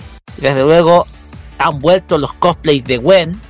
De Gwen, los cuales eh, desde luego han sido la tónica de parte de eh, la fanaticada de Spider-Man. Ha sido desde lejos el personaje favorito del, del, público fan de Spider-Man Into Spider-Verse. Y ahora se extiende con Spider-Man Across the Spider-Verse. La siguiente noticia tiene relación con el lanzamiento nuevamente de la segunda parte de la segunda parte del, del anime Doctor Stone New World correspondiente a la tercera temporada de esta serie animada. El- la cuenta de Twitter oficial de la serie Doctor Stone eh, ha anunciado que la tercera temporada de la serie, cuyo título es Doctor Stone New World, se dio a conocer la fecha de eh, estreno de la segunda parte de esta, eh, de esta, de esta temporada, la cual eh, se va a lanzar durante el mes de octubre del presente año, o sea, va a ser en la temporada otoño 2023. Esa es la temporada otoño, pero en el hemisferio norte, ¿ya? Eh, el episodio, eh, el episodio va, bueno, estuvo acompañado del anuncio, un video musical y desde luego se dio a conocer cuál va a ser el opening, el cual se va a titular Wasuri Gataki, que va a ser interpretado por Hue Ichizaki. Entonces, para aquellos que son fanáticos de Doctor Stone, la segunda parte de la tercera temporada que se llama Doctor Stone New World va a tener su estreno en durante el mes de octubre del presente año para aquellos que son todos fanáticos de esta serie y sobre todo un saludo muy especial a Majo V, a Vali Cosplay, que es una fanática, pero fanática, fanática de esta serie animada. ¿De comentarios cortitos de eso? Mm, Comentarios- No, por, no, por ahora. No, por eso igual sorprende. La única cosa que puedo decir es de la lo de, de Spider-Man que fue que por fin la se dio un batatazo a la película de Spider-Man. Sí, de hecho ya ha superado, la película ya ha superado la taquilla la anterior, que fue muy poca, fue 397 millones, pero se habla de que podría llegar incluso a superar los 700 millones eh, Spider-Man, incluso podría llegar a los mil. Lo que sería muy bueno y sería la única, sería hasta el momento la primera película de Sony en llegar a los mil millones de dólares. ¿ya? Como última noticia para este, este día es algo que lo cual yo estaba preguntándome, oye, ¿qué pasó con la animación de Nier Automata? De repente salió la noticia. Y de repente salió la noticia, porque eh, la producción de A1 Pictures eh, eh, da a conocer indicios de cuándo podría retornar esta serie animada que se quedó en los ocho capítulos, digámoslo.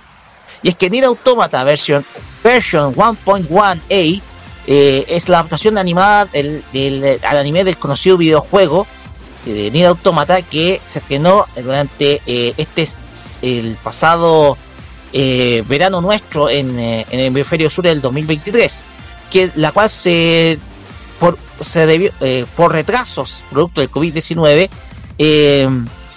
se retrasó, pero sin embargo la cuestión es que muchos responsabilizan a Aniplex por esta por estos retrasos.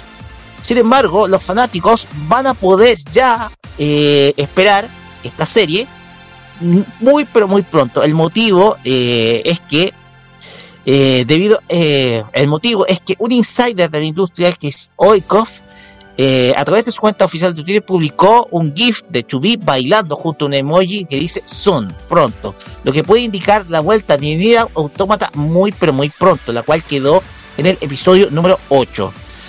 Es posible que si se confirma el regreso de Nier Automata se reinicie la, la emisión desde el principio. De ser así, si los encargados deciden volver a emitir el anime desde el mes de julio, lo más probable es que no volveremos a ver contenido nuevo hasta el próximo mes de agosto.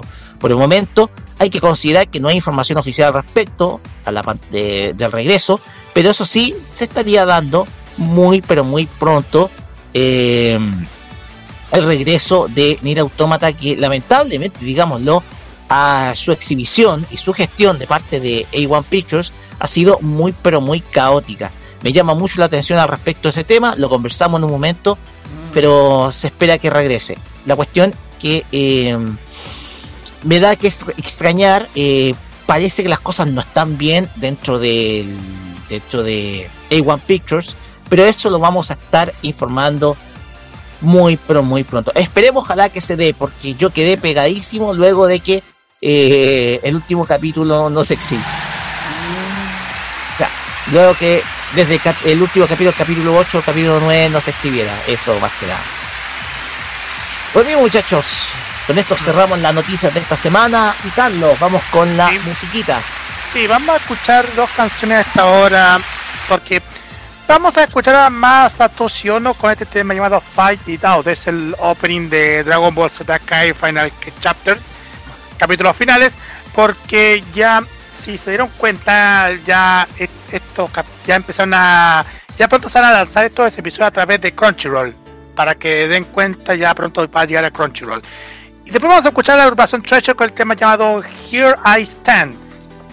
Así es. Este tema, tengo entendido, chiquillos, Treasure es una agrupación de una, una banda de surcoreana japonesa, de YG Entertainment. ¿Eh? Eso es lo que está diciendo, que de, algo de K-pop. Mezcla de K-pop y hip hop. Chiqui, Carlos, eh, los chicos de Treasure. Exactamente, exactamente. Ah, pues. Bueno, ellos van a interpretar este opening de Black Star Clover Majo no Ken. Más encima en español, la espada del rey mago. Les digo esto porque se viene ya la, la película se va a estrenar prontamente en Netflix para que tengan cuenta. Pronto va a llegar así, es, bueno, ya salió este, el, eh, ayer se estrenó en Netflix con opción de subtítulo y doblaje para que la vayan... la canción, Carlos. Vamos y volvemos con mapa más de popular y el Fashion Geek Music. Vamos y volvemos.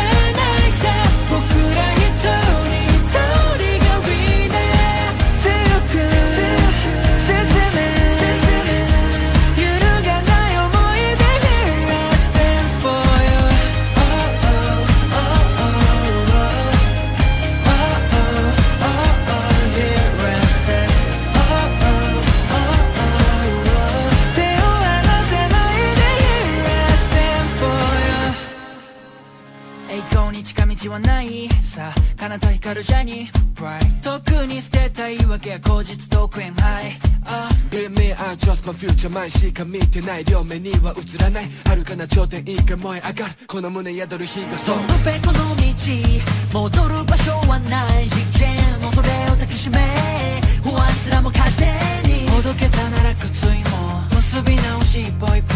自問自答へ呪文呪文で覚めない夢を一緒に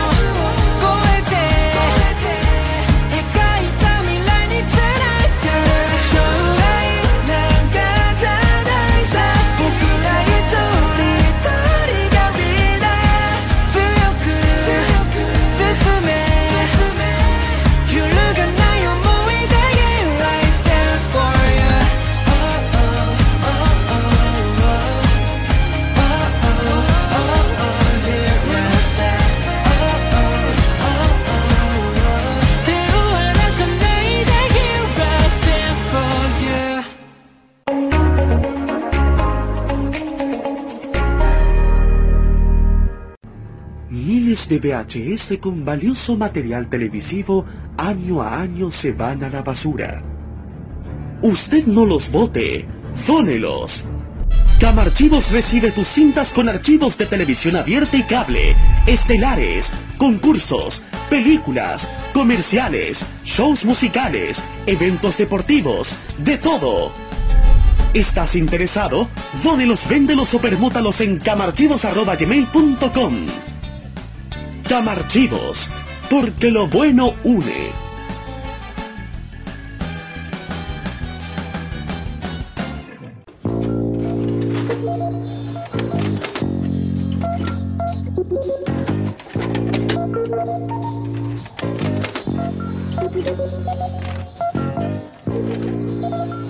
Hay gente que rescata recuerdos. Hay gente que desea revivirlos. La comunidad de archivistas une a esta gente al menor costo posible. En eso estamos. Fomentando la preservación, la transmisión de vivencias y todas las acciones que nos permiten rescatar recuerdos perdidos para usted y nuestra comunidad. Comunidad de Archivistas, Acción para el Rescate.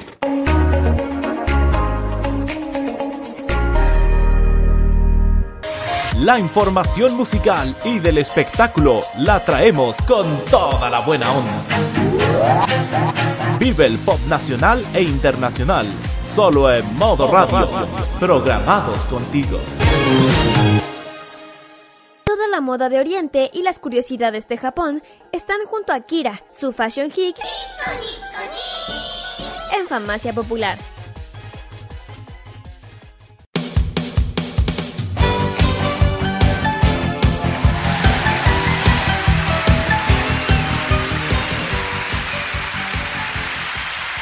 Continuamos acá en Farmacia Popular por modo radio y llegamos, sí, como ustedes lo oyen, seguimos en la onda music, al igual que la semana pasada, porque este Fashion Geek Music va a ser pero muy, pero muy especial, porque vamos a recordar a un integrante de, la agrupa de esta agrupación que partió durante esta semana. Nos gusta decir partió, porque desde luego, mientras esté en la memoria eh, Yasunori Arai, nosotros seguiremos recordándolo por ser el hombre que puso el sonido de la percusión detrás de una de las openings más queridos dentro del mundo de, de la animación japonesa. Está hablando del opening de Slam Dunk. sí. Pero todo eso lo va a detallar Kira porque esto va a ser pero muy, pero muy especial como decimos. Kira, adelante nomás.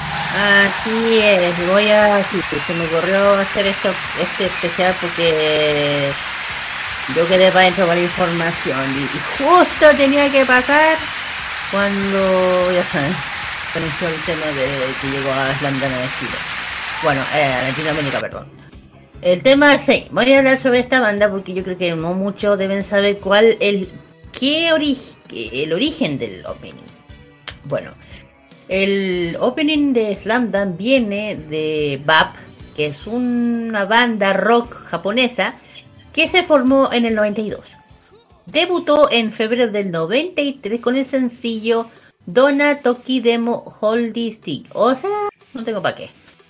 Eh, decir cuál es. Eh, el tema, bueno, estaba diciendo. Ahí sí. Y después, bueno, eh, dándose a conocer rápidamente, meses después lanzar el tema de Kimiga Tsukida, Tsukidato eh, Saki Vitai, que se convirtió en un éxito, un mayor éxito. Lo cual se utilizó como el opening para el anime de Slam Dunk. Y el 95, eh, de hecho, el 95, eh, Kyoshi Yamada, la voz principal, deja el grupo y reemplaza por Hideki ¿Ya? Pero lamentablemente esta banda japonesa se, se- Bueno, aparte de eso, después de, la banda cambió de sello Sign Record por Nippon Columbia y la banda lamentablemente se disolvió en el 99 debido a las razones se desconocen por completo del por qué. Y hace poco ocurrió lo que yo quedé para adentro. Quedé para adentro. Que ellos, en la, la agrupación tenía planeado volver después de mucho tiempo pero lamentablemente uno de sus integrantes, que es justamente el baterista, que es Arae Tsunori, eh, dio o sea, la agencia o, lo- o algunos fam- los familiares dieron a conocer hace poco que había fallecido. Y ya saben que en Japón eh, la- los artistas son súper reservados sobre este tema. Y eh, murió el, 20 el 22 de mayo, Roque. El 22 de mayo del- de este año. Y, Hace ya casi un mes ya. Claro, y lo, lo avisaron hace poco. De hecho, Eh, esto siempre es tónica en Japón, en donde siempre comunican los, los decesos varios, harto tiempo después de producir. Sí. Y bueno, eh, y yo que yo, yo cuando supe que me está iglesiando y, yo- y yo dije no. Y justo cuando Slamdon está en su cúspide nuevamente con la película y llegando ya a Latino, llega con información que llega a Latinoamérica, y llega con esta noticia y yo dije no, ta, que yo tengo que hablar de ellos porque es una, eh, con todo, todo- todos nosotros crecimos con ellos, crecimos con esta canción y con y ya. Y el tema es que se disolvieron, hasta entonces no se sabía nada de ellos. Y como dije, luego de después de mucho tiempo, se iban a juntar. Pero lamentablemente ocurrió esta noticia lamentable. Que de hecho eh, da la página, porque la página oficial de, de Pad, que de hecho justamente dice lo que estoy diciendo. Ahí se los voy a mandar, claro, que está en japonés. Si lo quieren traducir, ahí sabrán lo que dice. Pero yo quedé para adentro y dije, no, güey, perdón el carabato que le voy a decir. Y yo dije, no, güey. Bueno, si quieren saber qué significa, qué es lo que dice en, la, en la sigla japonesa, ahí sí me déjenme un momento que mi cabeza salga del, del coreano y se vaya al japonés. Eh, aquí dice, de quiero gritarte que te gusta. Bab que ganó el... Oh, escuchen esto. Eh, Bab ganó el Gran Premio de Reencuentra 2023, es eh, que añade 30 años de debut. Ojalá pudiéramos compartir nuevas emociones eh, más allá del tiempo. Eso es lo que dice la página web. Hay una palabra en, japonés al principio de la página web. Y bueno, ahí es, bueno, la última que se sacó de noticias fue el, el ¿cómo se llama? El de el 6 del 12 de este año, la última que se, ha- se supo de ello, una noticia parece, eh, que está en japonés, ahí se lo puedo leer. El, aquí, aquí dice, eh, el baterista murió el 22 de mayo durante un largo periodo de, de tratamiento de, de- de salud y los miembros se, han- se habían reunido después de 30 años cuando se decidió la compara, eh, hacer como un evento. El, o sea, comparecencia del evento 18 de mayo. Se había dedicado eh, a tratar de firme esperanza de que él mismo también podría, quisiera participar, o sea, el que murió. Como compañía hemos confiado en reunir para que nos en- en- tengamos esa idea con la que repetía obviamente todos los miembros personal. No encontramos aún una situación que no podemos aceptar la realidad, lo que ocurrió. Eh, la funeraria y las ceremonias de fúnebre solo eh, ha sido celebrada por familias y llegada de forma eh, privada. Y se le pidió sinceramente que se comunique después de, de- después de su muerte, Roque, después. Y de favor absténgase de hacer preguntas y cobertura individual sobre la familia y miembros de paz. Y esto profundamente agradecido por su amabilidad y, su amabilidad y colaboración y todo el tema. Eso es lo que dice una parte que está en japonés. Eh, para que entiendan qué fue lo que pasó hoy. Ojo, que esto, este, un, este fue el último que subieron, que fue el 6 del 12. Ya, pues, este, hoy. Ahora, ahora, ahora. Fue ahora. Exactamente. Ahora, este fue el último que dejaron los chicos. Hasta ahora yo creo que después de esto que pasó se van a volver a dar un hiatus. Yo creo que sí. Pero igual quería darle oportunidad de que la gente conociera el origen original de la canción de Slam Dunk, que es original de ellos, de esta banda Bad Rock de Japón. Que lamentablemente, ya lo dije, este suelto desde hace mucho tiempo.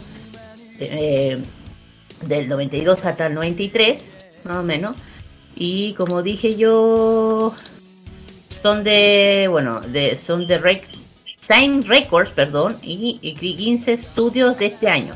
De este año se unieron a Ginsan Studios, donde están con sus tom- donde ahí están ahora, pero más allá, no sé. Y bueno, igual tienen su trayectoria de música, discos, ponte tú. Eh, me pregunta qué dice, bueno, tanto en japonés, eh, la página oficial. Eh, bueno, por algo sé, digo yo. Bueno, el tema es que es una trayectoria larga. Eh, 92 ya que formado con eh, 94 el sencillo, el tercer sencillo escrito por ti fue un éxito, o sea, son cosas como curiosas que supieron. El 96 la salida de llamada, de, que no tenía suficiente poder para traer, o sea, abandonó la banda. Eh, ficha, eh, 99 la salida de la, la salida más o menos y debió por problemas del vocalista y guitarrista y, y, y Arati el, el bajista practicando el estudio con un sistema de tres personas de batería porque acuerdo que lo dije yo. Y este año, como dije, el 2023, eh, 30 aniversario desde su debut, reencuentro a través del personal anterior, dos, dos personas eh, iban a ser invitados especiales en este evento que era llamada Idaiso. Que esto iba a ser en, en Osaka. En Osaka. Lamentablemente la muerte de Arai, que, que todo quedó ahí. Hasta ahí nomás. Lo único que voy a decir, todas mis condolencias. Ojalá que cuando puedan superar esto, que yo sé que es muy duro, puedan volverse a reunir y poder cantar esta hermosa canción que estamos escuchando, que es el opening de Slam Dunk, chiquillo. Lo vamos a escuchar después porque eh, de detrás estamos escuchando más canciones de sí, de, la, banda. de, de varios, ella, por ejemplo, Do You Wanna Hold Me o también Misty Love, que también es otro tema de esta, de esta banda. Sí. Pero, a ver, quiero hablar un detalle muy importante porque aquí yo esto lo comenté eh, la reunión de pauta cuando tocamos este tema eh, el día antes de ayer. Para mí, el opening de la serie Slam Dunk, esta canción, eh, esta, canción que desde luego eh, Kimiga da, eh, les digo el tiro, Kimiga, Kimiga Tsukida to Sakebitai, que es el opening de Slam Dunk, el primer opening, debe ser para mí el mejor opening de anime de la década de los 90, el mejor por kilómetro es el mejor opening de la década. Y no lo digo por homenaje y nada por el estilo. Pero este tema es tan bueno. Es una canción que marcó tanto a nuestra persona que cuando tú lo escuchas lo identificas de inmediato no solamente con el Slam Dunk, sino que es el tema que tú quisieras dedicarle a la persona que te gusta siempre. Es el tema que a ti te gustaría dedicar siempre con el permiso de la gente de Dragon Ball Z, este opening, el opening de Slam Dunk, es a años luz más épico que Shala es Chala. Discúlpenme. Oh, oh, oh. Discúlpenme. Este opening para mí es épico. El de. Concuerdo el de, contigo. El de Bad. Concuerdo el, contigo. de, el de Slam Dunk es épico. Además, Para nosotros, querido. Yo te digo, es una canción que a cualquiera le gustaría dedicar a alguien que le gusta. Esta canción, que voy a colocar luego ahora, Ajá. si me dan un momento, no es cualquier tema. No. Es una canción que marcó, yo pienso, la vida de muchísimos. Aquí estamos escuchando su versión. y- O sea, Es la- una canción que nos marcó, la marcó la vida de muchísimos. Entonces, para mí, eh, este opening es años luz en lo que es épico, el- lo más épico que he escuchado en toda mi vida en términos de opening. Yo concuerdo contigo, Roque. De hecho, de hecho esta es una, una de las canciones más, más escuchadas y que la gente y que la gente lo, lo recuerda con tanto con tanto cariño. Sobre todo hay gente que la, la canta hasta hasta con la versión en español, más encima la, hasta la cantan. Es que mira, la versión en español es igualmente buena porque el sonido de la música, el riff de guitarra, el sonido de la batería, de la de de, Arai, que paz descanse, eran sonidos muy buenos, sonaron muy bien. A ver, yo te digo, canciones buenas de los 90, eh, opening bueno, el de DNA es épico también. El de DNA es un opening épico, entonces, en ese sentido, hay muchas canciones buenas de los 90 que constituyen opening que son sencillamente inmortales. Y esta canción, eh, Kimi, Kimi ga Sukidato Sakibitai, es un tema sencillamente extraordinario. Y por eso dije, con el permiso de los fans de Dragon Ball, este tema es más épico que Chalá, que Chalá, discúlpenme. De hecho, eh, bueno, hay que decirlo, además que es uno de los openings más, más queridos de, de Latinoamérica. Entonces, ¿quién no lo, quién no lo, buscaría- quién no lo la canta cuando se escucha? Todo el mundo se la sabe, todo el mundo se la canta sin ningún pudor. Entonces, ya, pues. Bueno, es lo que, bueno, esto es, lo- es una pequeña dedicatoria que quería darle a esta banda. Yo que yo, yo sentí que había que hacerlo. Eh, yo quedé para adentro cuando, cuando, me, cuando me enteré. Y dije, no, no, no, no, no me puedo dejar esto pasar. No, no, no. Menos con Slam Dunk. Así que, bueno, ojalá que, sí, eh, se puedan reencontrar. Nada más.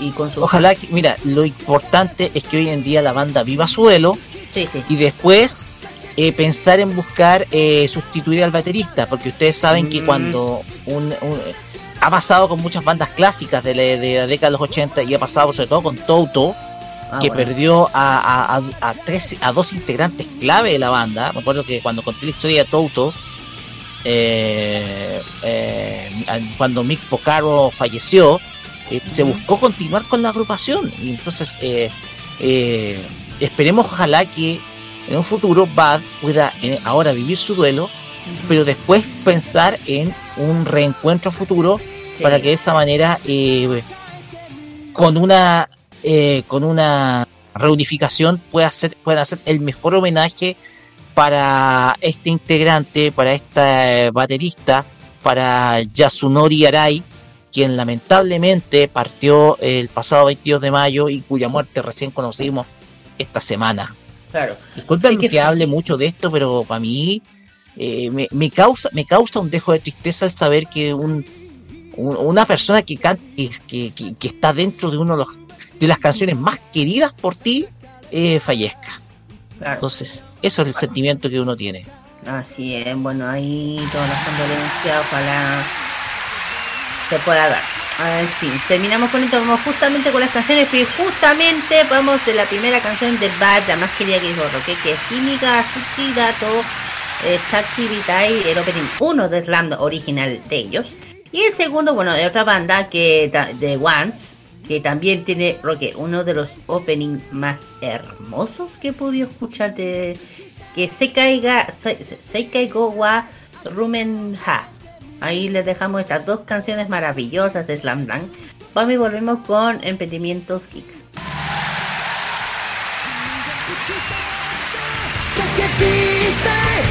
眩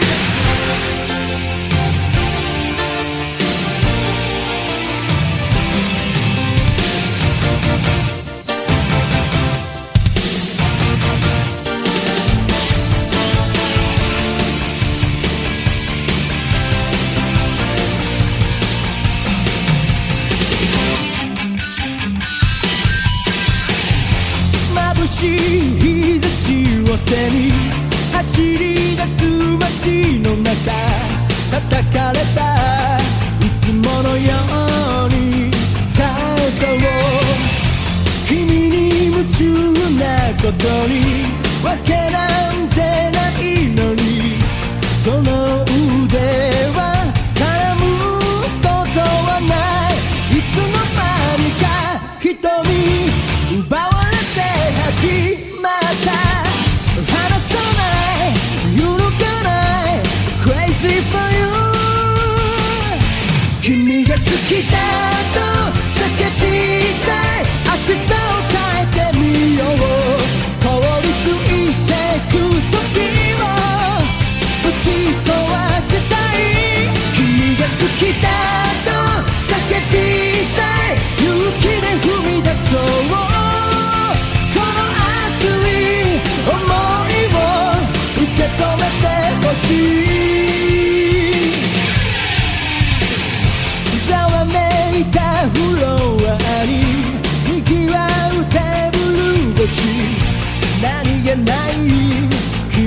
視線に酔いしれ恋をしているようで踊らされてるような高鳴る鼓動にもう嘘はつけないいつになれば変わるこのもどかしい友情届けたい確かめたい I take you away.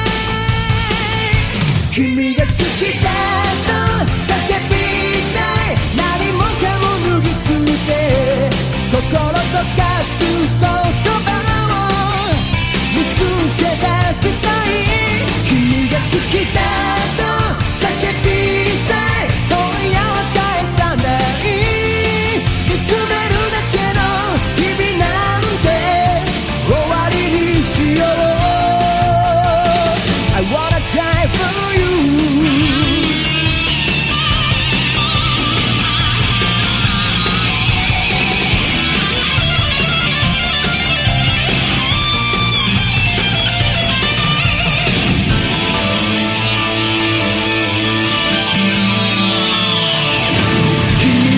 来と叫びたい。明日を変えてみよう凍りついてく。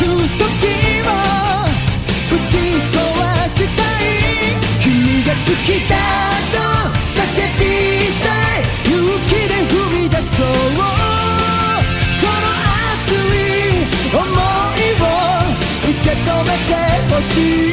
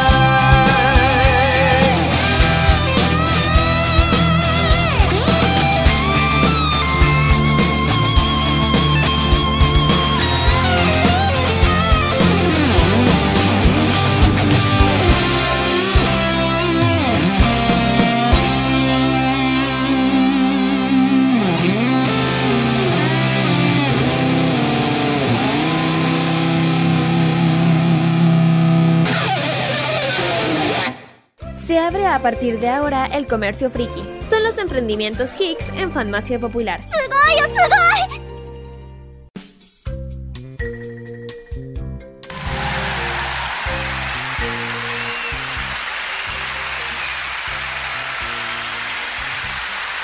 Muy bien chicos, ya hemos vuelto ya del Fashion Game y va para el otro lado. Vamos con los avisos... ¡Ay! Los emprendimientos. Emprendimientos geek. Ajá, sí, así es. Vamos a empezar. no sé qué me pasó hoy día, no importa. Sí, vamos a empezar con los emprendimientos, como iba a decir. Eh, vamos con la primera que es Yat.store. Eh, Bueno, es un emprendimiento dedicado a lo que tanto nos gusta. Bueno, especialmente, bueno, aparte de, pero especialmente eh, de snack eh, cosméticos coreanos, snacks asiáticos, eh, eh, bueno, eh, todo lo que tenga que ver con la con, lo- con los snacks coreanos, eh, bueno, todo lo que tenga, claro, y también cosméticos como, como es el K-Beauty, que muchas veces, a veces comento. También lo tienen los famosos Topoki o, o yo, o- es Yopoki, Yopoki. Eh, también eh, mucho todo lo que que no le gusta el los- cómo se llama los, los ramen todo lo que le gusta los ramen probar todo lo que son los ramen originales de Corea Japón China todo lo y también dulces y también lo importante que es el K-beauty. Bueno ellos han participado en, en, en en eventos dedicados al K-pop como el que K-pop Random Dance que fue eh, bueno hace rato pero eh, eh, pero lo mejor que esto no fue acá. Fue eh, en el norte, un poquito para. Y bueno, han, participado en muchos eventos, en- eh, eventos de tanto del K-pop como de anime. Y el tema, bueno, también también tienen una que se llama Stam, que es un jamón co- coreano, que es muy popular, que se llama Uri Uribam, así se llama Uribam, es lo mismo, jamón. Y también todo lo que uno busca de productos eh, asiáticos, como los poki, también el ramen vulcan negro, o jam jam, o jam jamnyeon se puede decir, jam jamnyeon picante. eh, y otros productos más traídos de Corea. ¿Y el tema dónde está? Bueno, el tema se encuentran en instagram.com slash. Ahí lo pueden encontrar para que vean los productos que están a disposición, pero también tienen un local. Tienen un local en calle Borgoño 460, local 8 entre Aldunate y Pinto, eso en Coquimbo. Los de atención es de 10.30 a 18.30 de lunes a viernes y los sábados de 10.30 a 15 horas. Hacen entrega por todo el, por el todo Coquimbo y La Serena por si acaso, para que para que conozcan y para que puedan pedir los productos que, que quieren del, del tema asiático. Así es, para que vean que el K-pop y la gastronomía coreana o asiática sola, no solamente está en Santiago, también en regiones. Sí. Siguiente. Bien. Bien. El siguiente, y vamos a meternos ahora, volvemos para Santiago y esto tiene que ver especialmente con Mr. Rat Creaciones. Mr. Rat Creaciones, porque en pocas palabras, este es un, un emprendimiento donde hacen impresiones 3D y, mira- y fíjese en la mención, a precio rata. Precio por mayor, precio por mayor con descuento para pymes. No, pero no estamos hablando de rata, rata, rata, rata. Estamos hablando de precio así como así como que son impresiones 3D para para las pymes, para la gente que se le gusta muchísimo, hacen impresiones para la gente, ideal para la para la gente para, lo que quieren para el día del padre, hacen impresiones de cualquier cualquier producto friki, por ejemplo, hacen llaveros de la guerra de las galaxias o el caso de una de, una- de algo de la nave mm, de las naves también hacen creaciones también. Eh, si les gustan muchísimo de las creaciones Pokémon o de otros otras figuritas como automóviles también ellos lo hacen porque todo hacen en, en impresión 3D hacen aritos también en 3D aritos con diseño de varios personajes y, y con figuritas de todo eh, eh, en pocas palabras, este emprendimiento está dedicado a la impresión 3D. Y lo hacen para y ser para para todo tipo de para todo tipo de público para que se le quiera interesar para comprarlo y de todo. ¿Dónde pueden encontrar esta en instagram.com slash mister.rat-creaciones? Ahí hacen precio por, ma- por mayor con descuento para pymes y, y ellos dicen por así rata porque les gusta, son, son rata, pero son buena, son buena onda la gente para que se den cuenta del todo el- la impresión 3D que hacen. Eh, y redes sociales para que puedan encontrar más 569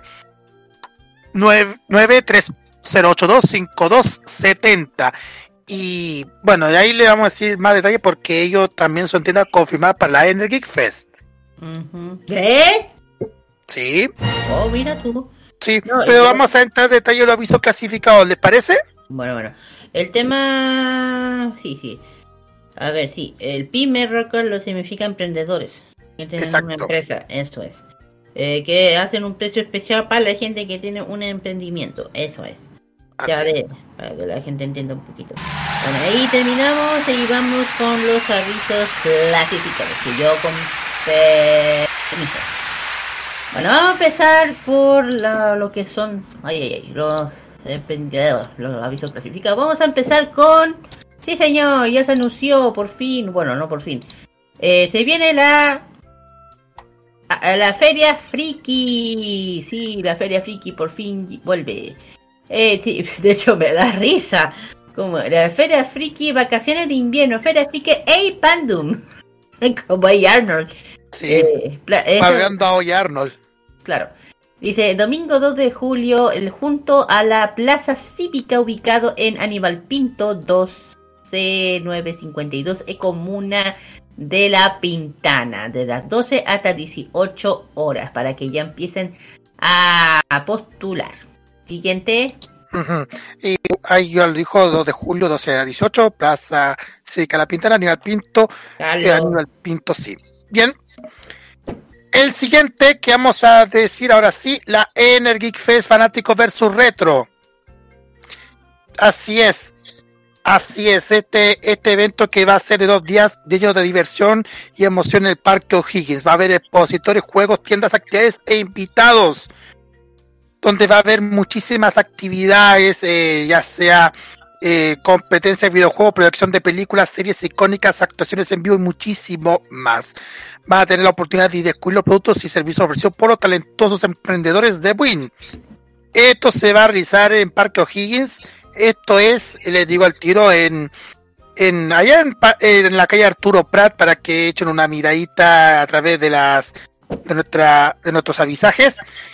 De 8 y 9 de julio 2023, la entrada es completamente liberada para que vayan a asistir de 10 a 18 horas. Ahí nosotros vamos a estar asistiendo también para que, para que ustedes conozcan cómo es a fondo este, este evento que se reúne a muchísima fanaticada. Así es. El siguiente se viene nuevamente una Ota Gamer, pero es Feria Ota Gamer. Uy, aquí como lo hacen justamente el mismo día. Es eh, versión Sailor Moon Day 2023. Sábado 8 de julio de las 11 hasta 18 horas. Esta vez nos vamos al Parque Isabel Riquelme, Avenida Carlos Baldovino, 333, acerca del metro del mismo nombre. Eh, va a haber, va a haber eh, emprendedores, competencia copla infantil y adulto, animación, animación por el cadito PSX, embajadores, zona gamer, eh, K-Pon random, uh, zona ilustraciones, zona comunidades, patio comida, ramen picante y campaña solidaria. Y lo importante es que entrada es liberada. Siguiente. ¿eh? Sí, ahí encontré la dirección. Arturo Prat 896 en la comuna de Winner Parque O'Higgins. Ya, veremos el otro, otro más de Gamer que es la zona retro. La zona retro que se va a realizar el próximo 18 de junio. O sea, sí, este 18 de junio se va a realizar este, mañana se va a realizar la zona retro Pudahuel, donde va a haber mucha experiencia de los 80, 90 y 2000, gran variedad de tiendas retro, coleccionistas vinilos, cassettes, consolas clásicas, música en vivo y muchísimo más. La entrada es completamente liberada de 11 a 18.30. Es, en el fronting Municipalidad de Pudahuel, Avenida San Pablo 8444 en la comuna de Pudahuel, a paso del metro estación Pudahuel. Esto es mañana, chiquillos, para que asistan. Ok. El siguiente tenemos nuevamente la versión de la Sailor Moon Fest. Fusión con Chalí. Eh, este evento fusión de Sailor Fest con la Festi Anime. Eh, este va a ser este 8 y 9 de julio. Estamos, ah, bueno, son dos días, celebrando, celebra- celebrando las vacaciones de invierno junto frente a, bueno, frente al metro Conchalí, línea 3. Estamos ubicados en la Plaza Bicentenario desde las once y media hasta las seis y media. Contamos con gran variedad de pymes que también di- diferentes artículos relacionados con el anime, mundo friki, videojuegos, K-pop, accesorios, stand de comida y mucho más. Además que van a ver torneos de ramen, comunidad y juegos, o sea, más de cosplay, artistas y participantes de, distintos eh, que van a participar. Esto ya dije desde 7 a 9 y 7 de julio, de 11 y media a 6 y media. Actividades todo el día y comunidad invitada son zona retro también, van a ser zona retro, muñeco inflable y zona fotográfica. Nada, nada más. Ya, y el último que voy a decirles es, eh, como ya le dijimos, Cohete Nerd Festival que se va a realizar los días 19 y 20 de agosto en el Centro Cultural Estación Mapocho, donde va a haber muchísimas actividades, ya sea de todo el mundillo friki para que vayan a asistir, un festival de arte y gráficas para que conozcan el- todo lo, lo que ofrece de la cultura.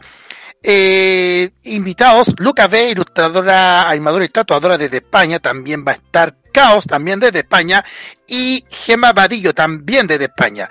Eh, del 19 al 20 de agosto, 19 y 20 de agosto, el Centro Cultural Estación Mapocho, la entrada ya, ya comenzaron la venta de entrada para que vayan asistir a Cohete Lunar allá en el Centro Cultural Estación Mapocho.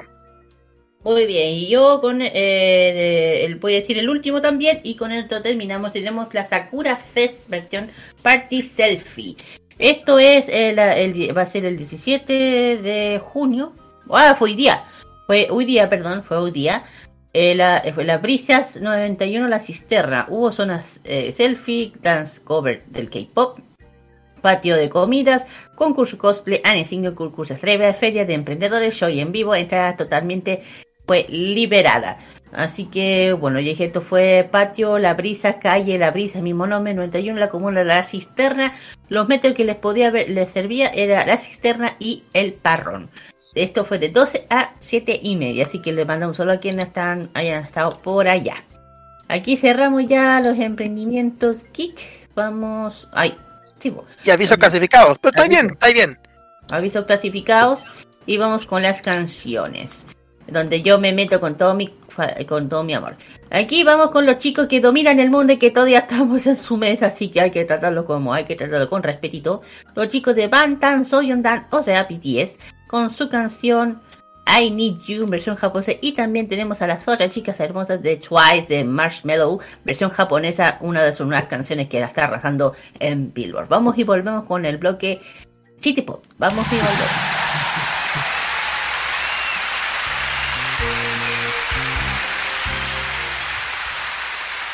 Everything, everything, everything. I'm not a dog. Everything, everything, everything. Call what a dog. 崩れ出すこう何も知らない君は何もふざけて馬鹿げて言い訳はいらないもん君見るたびつられて その言葉が不安で真実見えずも中毒僕を咲くのさずっと叶わない心だけずっと。Everything, everything, everything いなくなれ。ごめんね。Love is so I need you girl ね君は一人。いつも味方で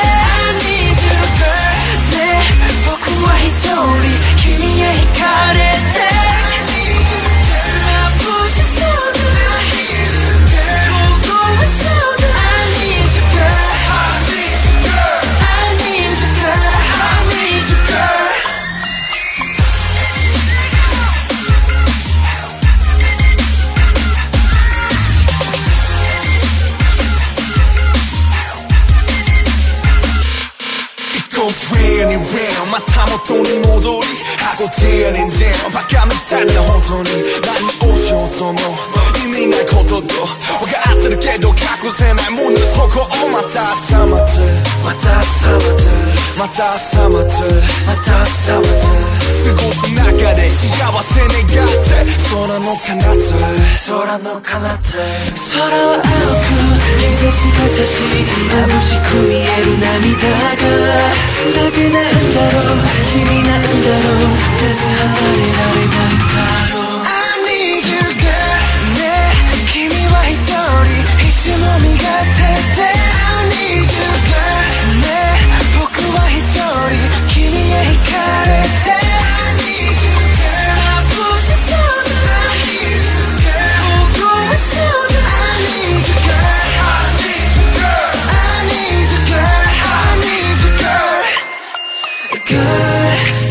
そいそ教えてほしいよ。Girl 君と君との愛が割と、oh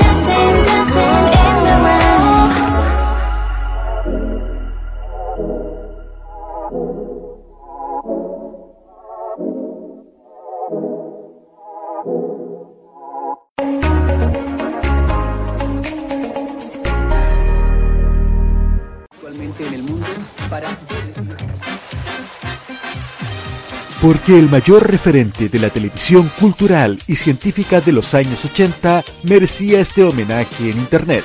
Comunidad Tributo Hernán Holguín, un espacio donde rememoramos los grandes hitos en fotos y videos del histórico conductor del programa Mundo y panelista de Almorzando en el 13, Hernán Holguín Maibé. Síguenos en nuestro Instagram, arroba tributo Hernán Holguín, y en Facebook nos encuentras como Comunidad Tributo Hernán Holguín. Y como si esto fuera poco, no te pierdas nuestro podcast en Spotify. 40 años de mundo, con los mejores programas de la serie. Comunidad Tributo Hernán Holguín. Todo un mundo, un gran legado. Los mejores recuerdos del pasado y el presente de la televisión nacional e internacional lo ofrece Telearchivos en sus canales en YouTube y en las redes sociales. Transpórtate a los recuerdos que dejaron en la memoria colectiva en Telearchivos Retro. Conozca cómo ha sido el presente durante los últimos años en Telearchivos Moderno y revisa los mejores archivos en imágenes a través de nuestras redes sociales en Facebook e Instagram. Déjanos tu comentario en nuestro extenso material de archivo, que cada día crece más y más gracias a nuestros constantes archivos. Entra y suscríbete en youtube.com, dale like en nuestras redes sociales y disfruta de estos grandes recuerdos. Telearchivos, rescatando el pasado y el presente de nuestras vidas.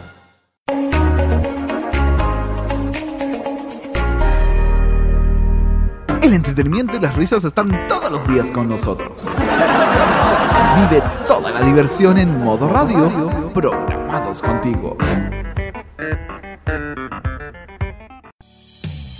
Porque la ciudad de noche tiene su propia banda sonora. Rocky nos cuenta la historia de un artista en la reseña City Pop en Fanmacia Popular.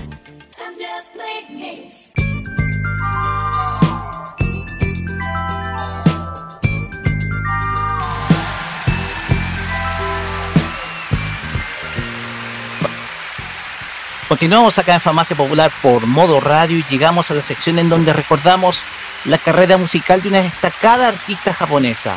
Se trata de la reseña City Pop, un viaje en el tiempo en donde recordamos aquellas canciones que dentro del circuito del pop japonés han logrado volver a adquirir vida gracias a esta tendencia que ha vuelto gracias a DJs y a muchos fans que han logrado rescatar la música del Japón de noche. En esta oportunidad nos vamos a remontar a la década del 70 y 80 para recordar a una cantante que se volvió muy conocida y además prestó colaboraciones a muchos artistas estadounidenses. Una de esas artistas que usando el jazz conquistó al público con un sonido propio de los afroamericanos. En esta oportunidad vamos a hablar de la carrera musical de Noriko Mimi Miyamoto. Vamos. Amós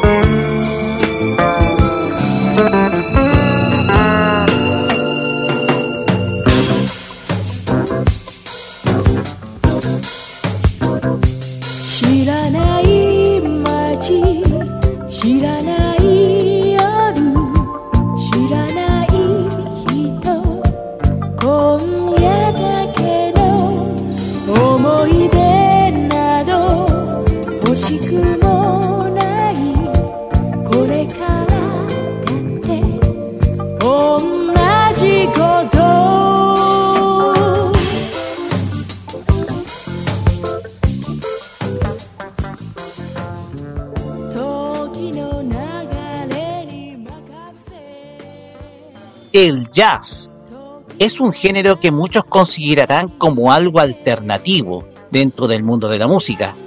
Sin embargo, este género muchas veces considerado erróneamente como exclusivo o para un público refinado, ha sido en muchos casos menospreciado, no por el público, sino por las emisoras de radio y las productoras discográficas, que consideran este género como de nicho.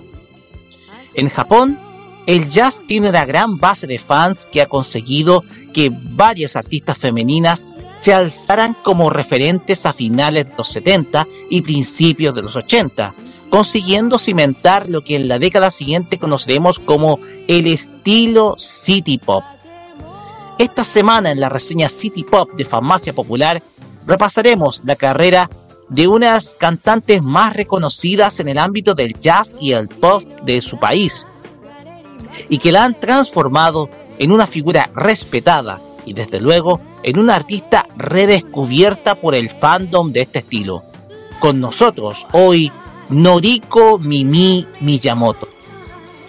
Noriko Miyamoto nació en Tokio en el año 1951. Siendo solo una estudiante se interesó muchísimo por la música soul a finales de la década del 60, siendo solamente una estudiante, lo que la llevaría a buscar su pasión en el mundo de las artes escénicas y musicales, y siendo su principal inspiración nada menos que Tina Turner, la abuela del rock. Sus inicios tienen mucho en común con la recientemente fallecida cantante estadounidense, pues se inició como una destacada bailarina de la popular discoteca Mugen. Sería a mediados de la década del 70 donde sería descubierta por una de las figuras más legendarias de la música en Japón. Se trata del músico y productor Isao Suzuki, quien la invitaría a unirse como voz de la agrupación musical Soul Family, esto en el año 1977. Suzuki, al ver el potencial musical de la joven Mimi, como era apodada en ese entonces, se decidió a producir un disco solista para ella.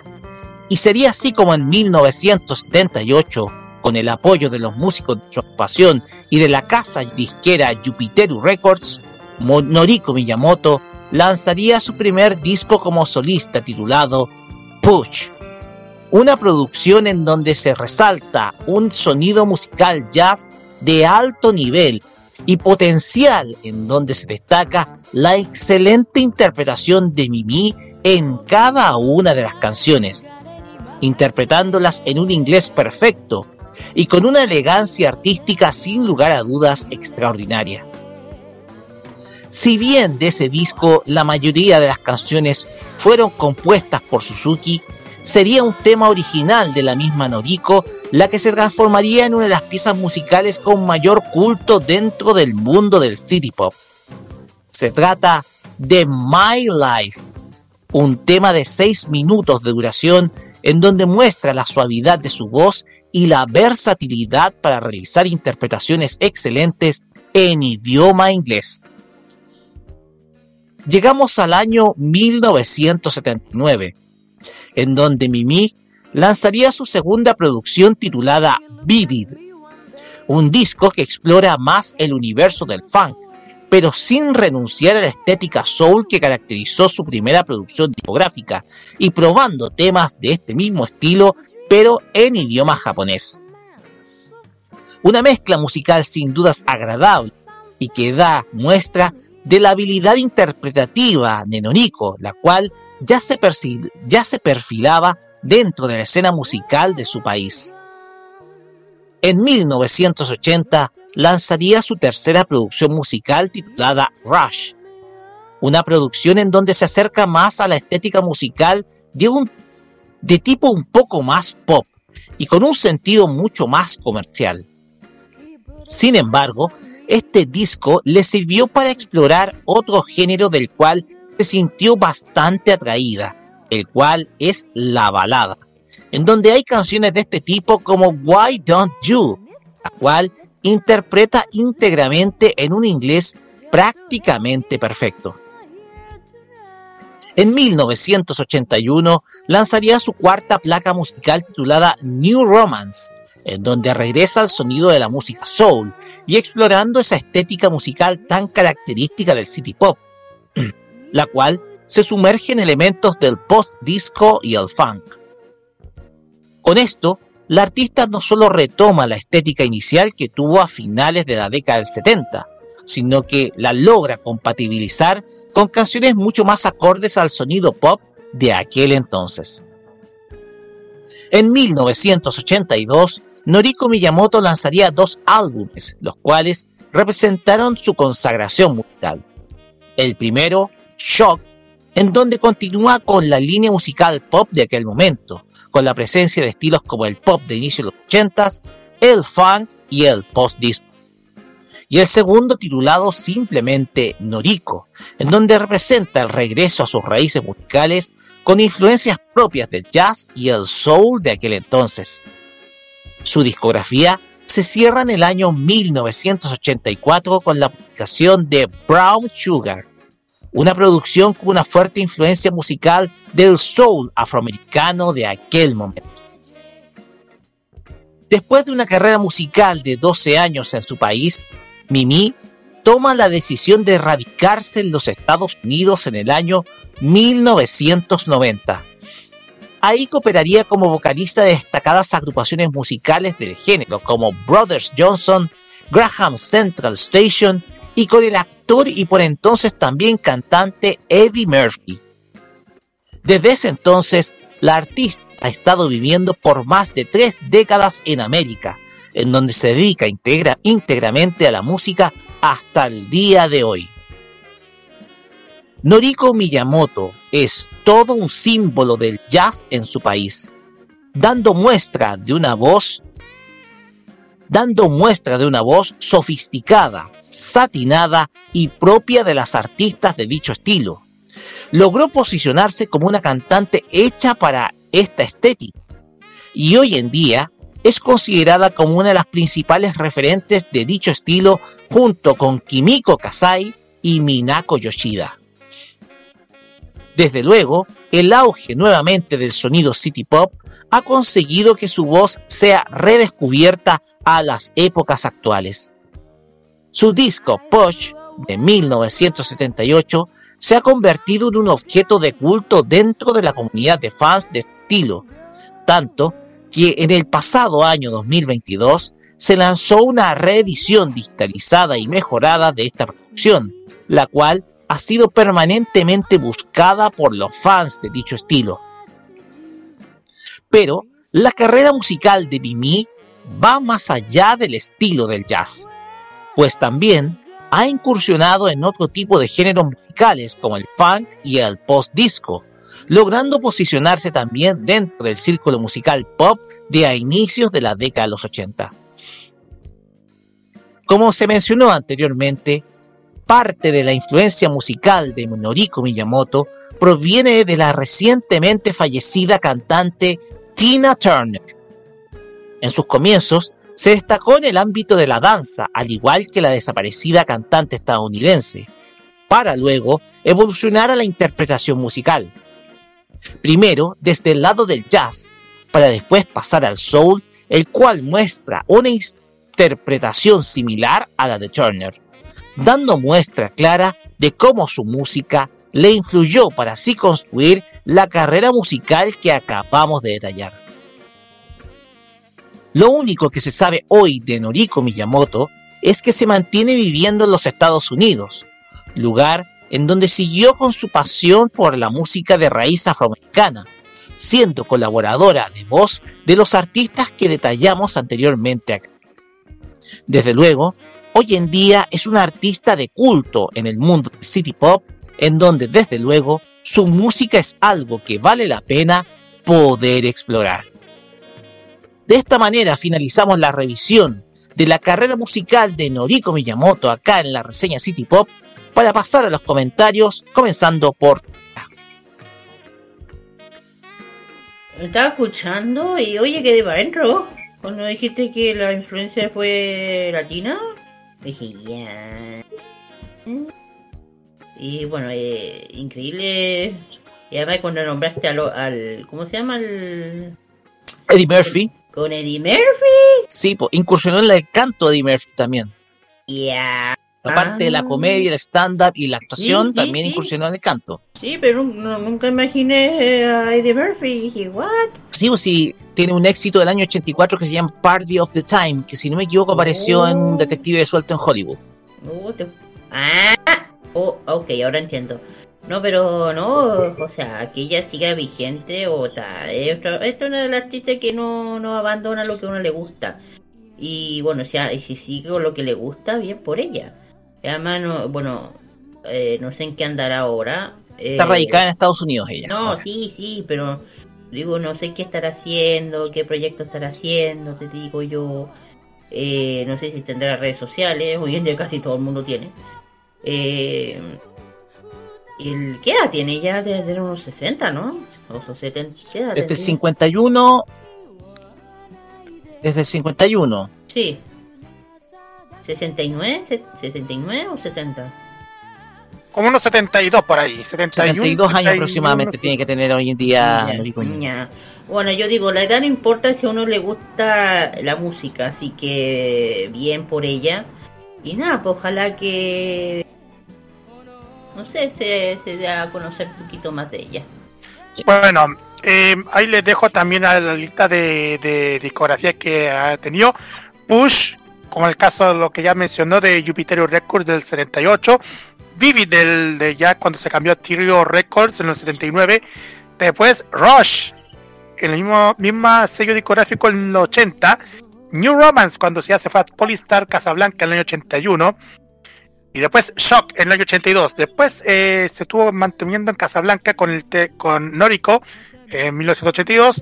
Eh, Sweet Sugar cambiándose por Invitation en 1984. Y después sacaron otro, otros otros singles.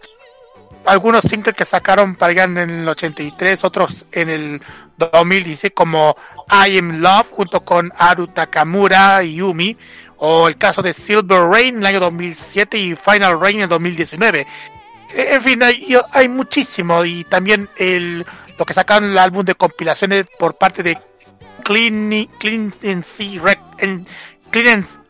Records, ahí sí. Light Mellow Noriko Miyamoto del año 2014. En fin, hay muchísima, gran parte de su discografía, creo que para allá la parte final. Así es, porque eh, la historia de Noriko Miyamoto está vinculada con el jazz. Es una cantante de jazz en pocas palabras. Ella siempre estuvo interesada en dicho estilo musical desde siempre. Artista que adecuó su voz para dicho estilo.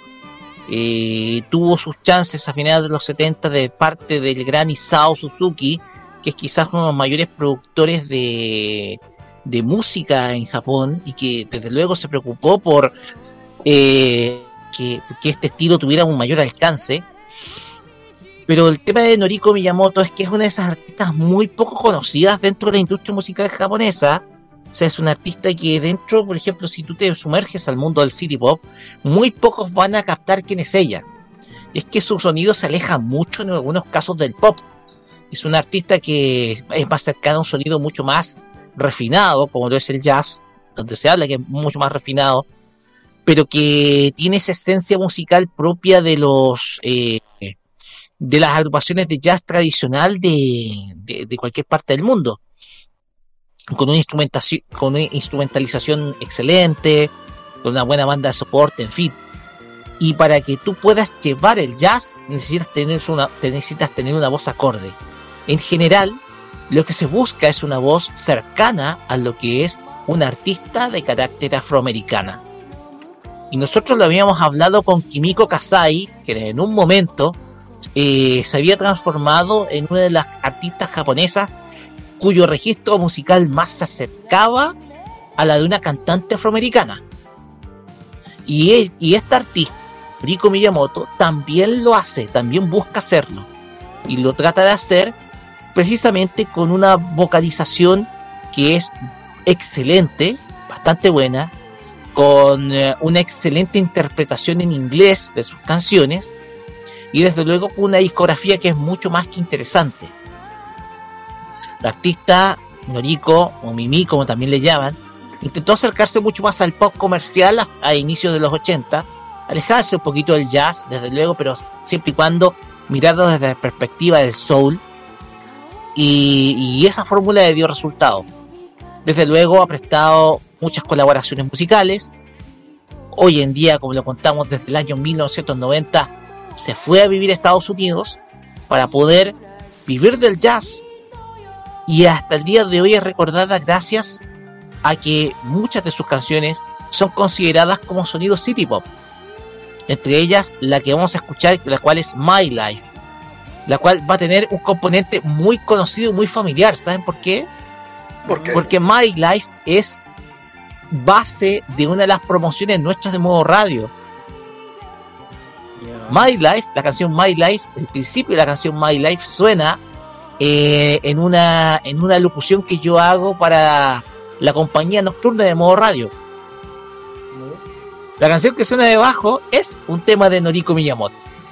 Y cuando ustedes lo escuchen se van a sorprender precisamente. No va a ser la cantidad de eh, La Noche en modo radio, sino que va a ser la canción completa de Noriko Miyamoto la que van a escuchar y que la cual yo uso como base porque desde luego su música es sencillamente de ese estilo, de un estilo nocturno, de un estilo relajante y que desde luego les invitamos a todos a descubrir porque si no me equivoco eh, su producción eh, Push está disponible en formato el, vinilo, por lo menos el RIP del vinilo está disponible para que lo puedan escuchar. Y desde el año pasado se lanzó esta reedición como respuesta a que la demanda por ese disco aumentó muchísimo luego que el City Pop se volviera popular.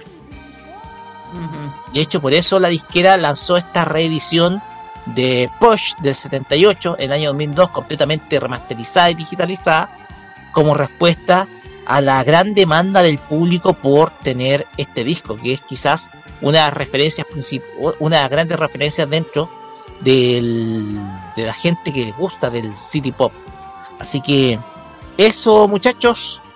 Desde luego, muchos quedaron metidos con el tema de Tina Turner, Sí. que estuvo recientemente Oh, fallecida. yo quedé, con- yo quedé con, el, con el Eddie Murphy y dije, what the fuck. Entonces, bueno, lo que pasa es que la inspiración de Noriko Miyamoto claramente está en Tina Turner. Ella se No, inspiró sobre todo en su época, eh, en su época junto con su expareja, interpretando música. Y desde luego ella quiso imitar, desde luego por lo menos en algo, la voz de la entonces, la, la proclamada abuela del rock en los 80. Bueno, Pues bien. Interesante esta, esta historia. una, una de esas historias que tanto me gustan. Y ojo que eh, mucha de esta biografía. A ver, encontrar la biografía de Noriko Miyamoto fue muy difícil. Pero gracias al sitio web oficial de la reedición del disco, que es eh, Bandcamp, gracias a la www.bandcamp.com, se pudo encontrar la biografía en parte de esta artista, la cual eh, está detallada mucho mejor en eh, la página web de Bandcamp e incluso ni siquiera tiene artículo en la Wikipedia japonesa, de hecho, lo que ustedes sepan. Así que ¿Sabéis dónde puede que haya? En la Wikipedia de Japón. Es que no estaba en la Wikipedia japonesa, Kira. A eso me refiero. Pues bien, finalizamos esta reseña City Pop y nos vamos con dos canciones de Noriko Miyamoto para cerrar esta sección. Primero vamos a escuchar La Citada, la canción que yo usé como base para una de las promociones de modo radio, My Life del año 1978 para después escuchar After Job Gone del año 1981. Vamos y volvemos con el National Top Chart en la compañía de Carlos Pinto Godoy.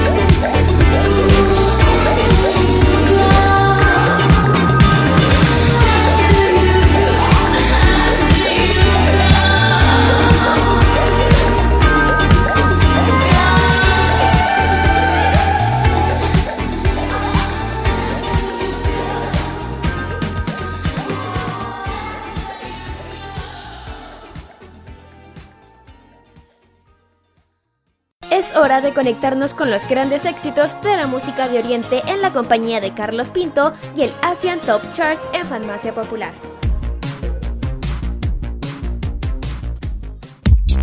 Vamos a conocer los 10 primeros lugares en el ranking de China por parte de Tencent Music Entertainment. Así que vamos a conocerlos y estos son los siguientes del 10 al primero. En el número 10 se encuentra Lin Ronghao y este tema llamado Wu Bei Si Yang. Estuvo en el onceavo lugar y subió al décimo. Bajando el octavo al noveno se encuentra Shan Bichen junto con Mao Buchi y este tema llamado Hey Yue Wang. En el octavo puesto, LD Libby con el tema Xiao Chen Xiatian en el octavo lugar. Séptimo puesto para KKA con el tema Gu Nian Sai Yuan Fang.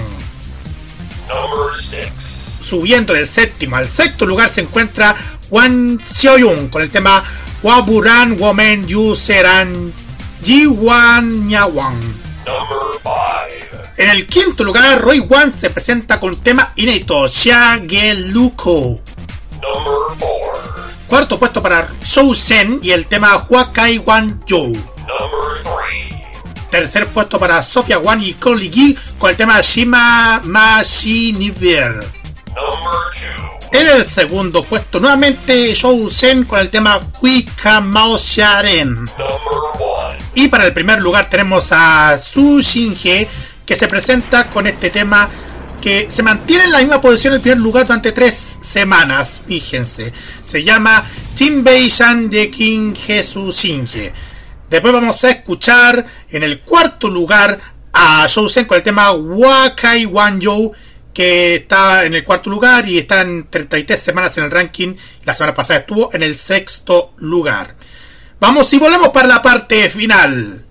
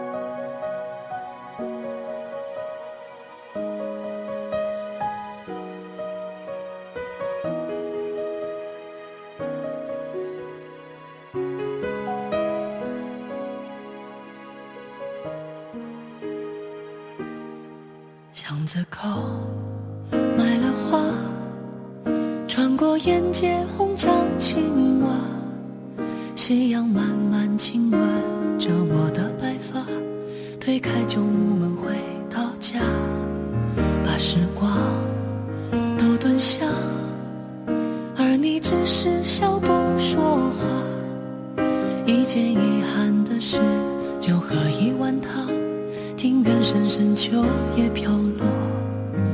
我们苍老的时候，就回到小时候，采青梅用来酿酒，你不许偷着喝，穿朴素的衣裳，牵着那一袖，牵了小猫，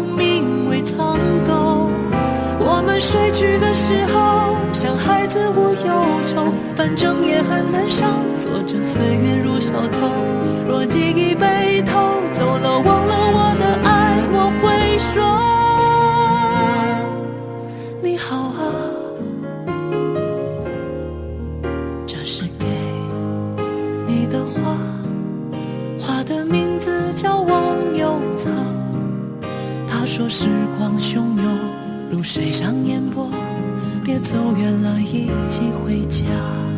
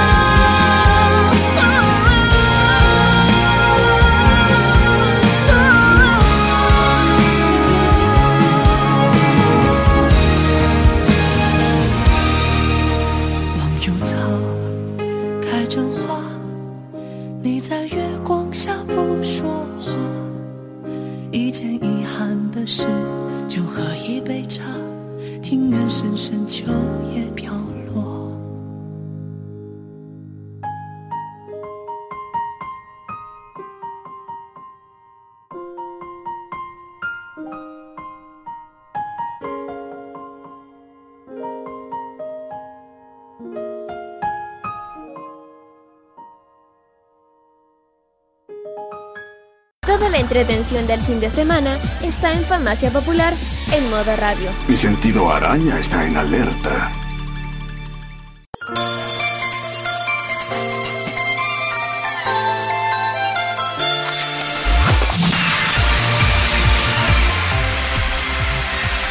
Y de esta forma despedimos esta farmacia popular acá por modo radio episodio 265. Quedan 35 episodios para los 300. This is Sparta. Ya. Ya. Vamos con los saludos comenzando por Kira, pero antes le mand- queremos mandar un saludo grupal acá, un saludo grupal muy pero muy grande a nuestro amigo Daniel Brulé, Dani Bru, quien anoche, anoche se sometió a una intervención quirúrgica, de que hablábamos eh, la semana pasada. Se sometió a la intervención quirúrgica y le se- deseamos a él toda la fuerza y una excelente recuperación.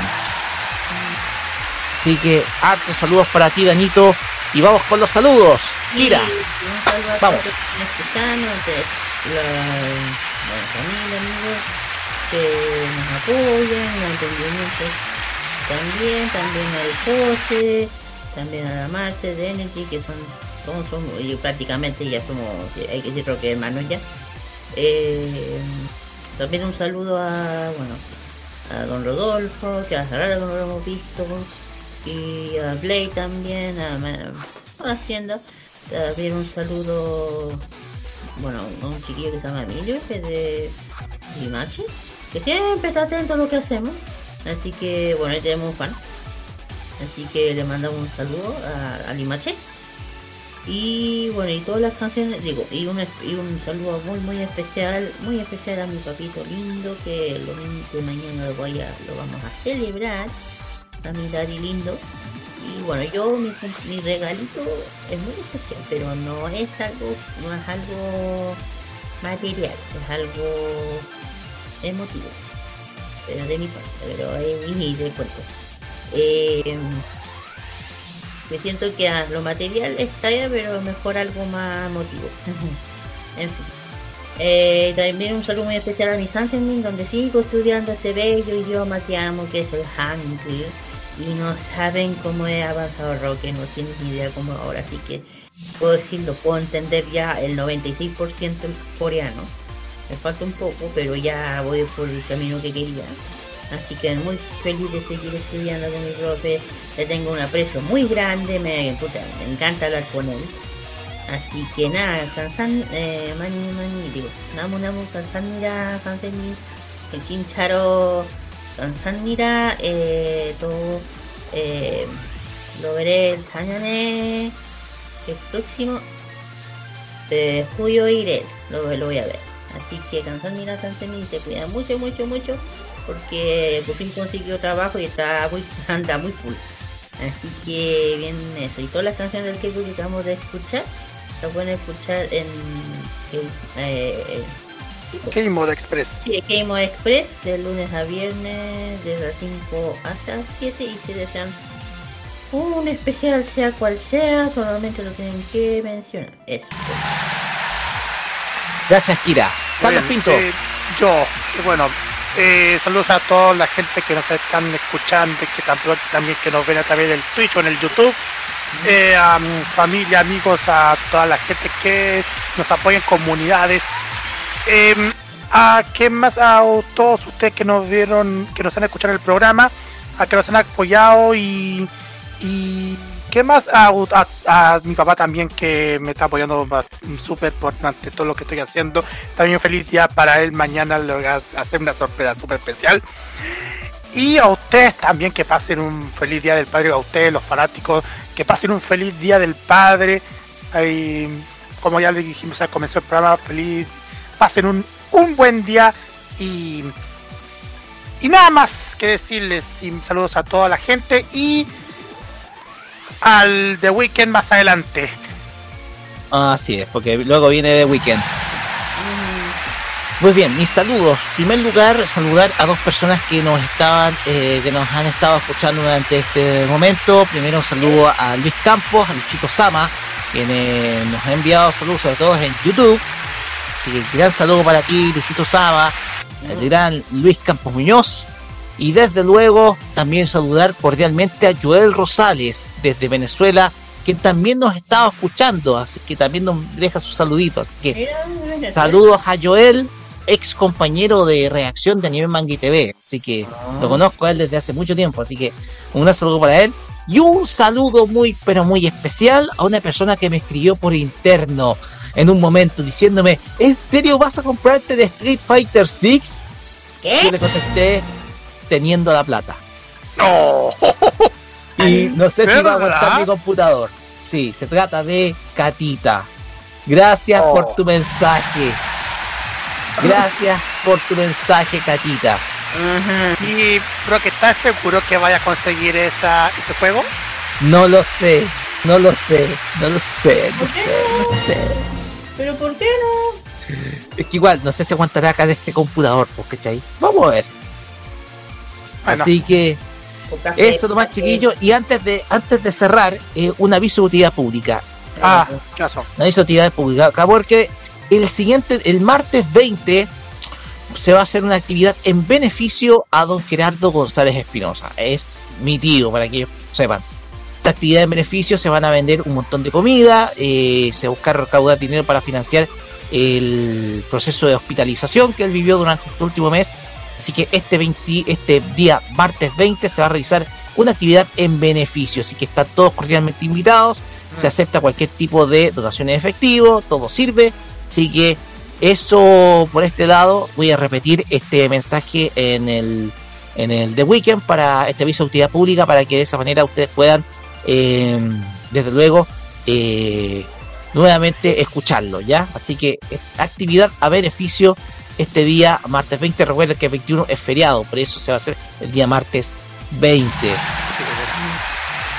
Pues bien, nos vamos despidiendo, vamos cerrando este capítulo de Farmacia Popular. Recuerden que mañana es la repetición de este episodio en nuestra radio a las 15 horas 3 de la tarde y desde el lunes el podcast para que ustedes puedan escucharlo a través de nuestras plataformas de podcast que están en Spotify, Apple Podcast, Google Podcast, Anchor.fm, además de las restantes. Recuerden que también este capítulo también, si no me equivoco, mañana va a estar en nuestra, en, en- en- transmitiéndose en Energic. Y muy pronto los capítulos anteriores de que transmitimos en directo van a estar disponibles también en el YouTube oficial de Modo Radio. Así que nos despedimos y lo haremos con música. Y lo vamos a hacer con este ending que a mí me encanta mucho. Oye, nos hemos puesto muy full metal alchemist durante esta temporada. Hoy sí es verdad. Porque la música tanto de Brotherhood como también la de la primera serie me encanta. Y este ending más todavía. Es Motherland con Crystal K, ending número 3 de Full Metal Alchemist, con la canción con la cual despedimos esta farmacia popular acá por modoradio.cl.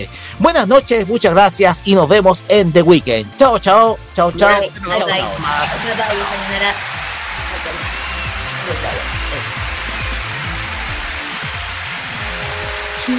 が旅立つ日はいつもと同じじゃあねと手を振った。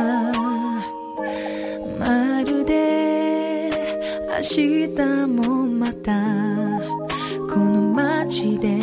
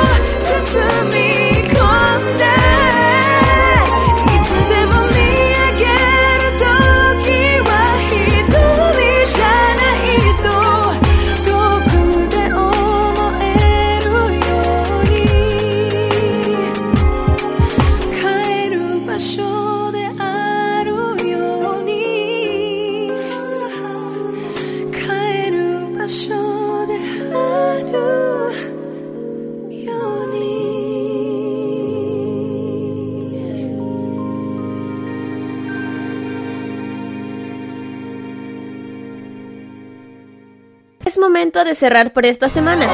Se acabó. Todo, todo, todillo. Vete de aquí a ser feliz. Pero no te preocupes. El próximo sábado te seguiremos trayendo todas las novedades del mundo del anime, el manga, la música asiática y todo aquello que enloquece a los fans de lo friki. Se cierra por esta semana la farmacia popular en modo radio. Hasta pronto, Patria Friki. ¡Adiós! ¡Aloha! Adiós. Adiós todo el mundo. Nos vemos. Sayonara, maestro. Hasta luego. Adiós. ¡Ahí se ven! Adiós. Amor. ¡Hasta nunca, pueblo Rabón!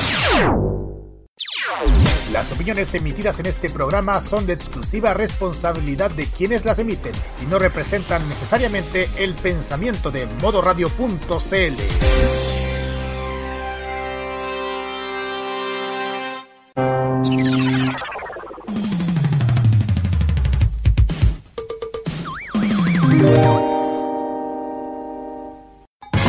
recuerdos de la música son parte también de nuestra programación.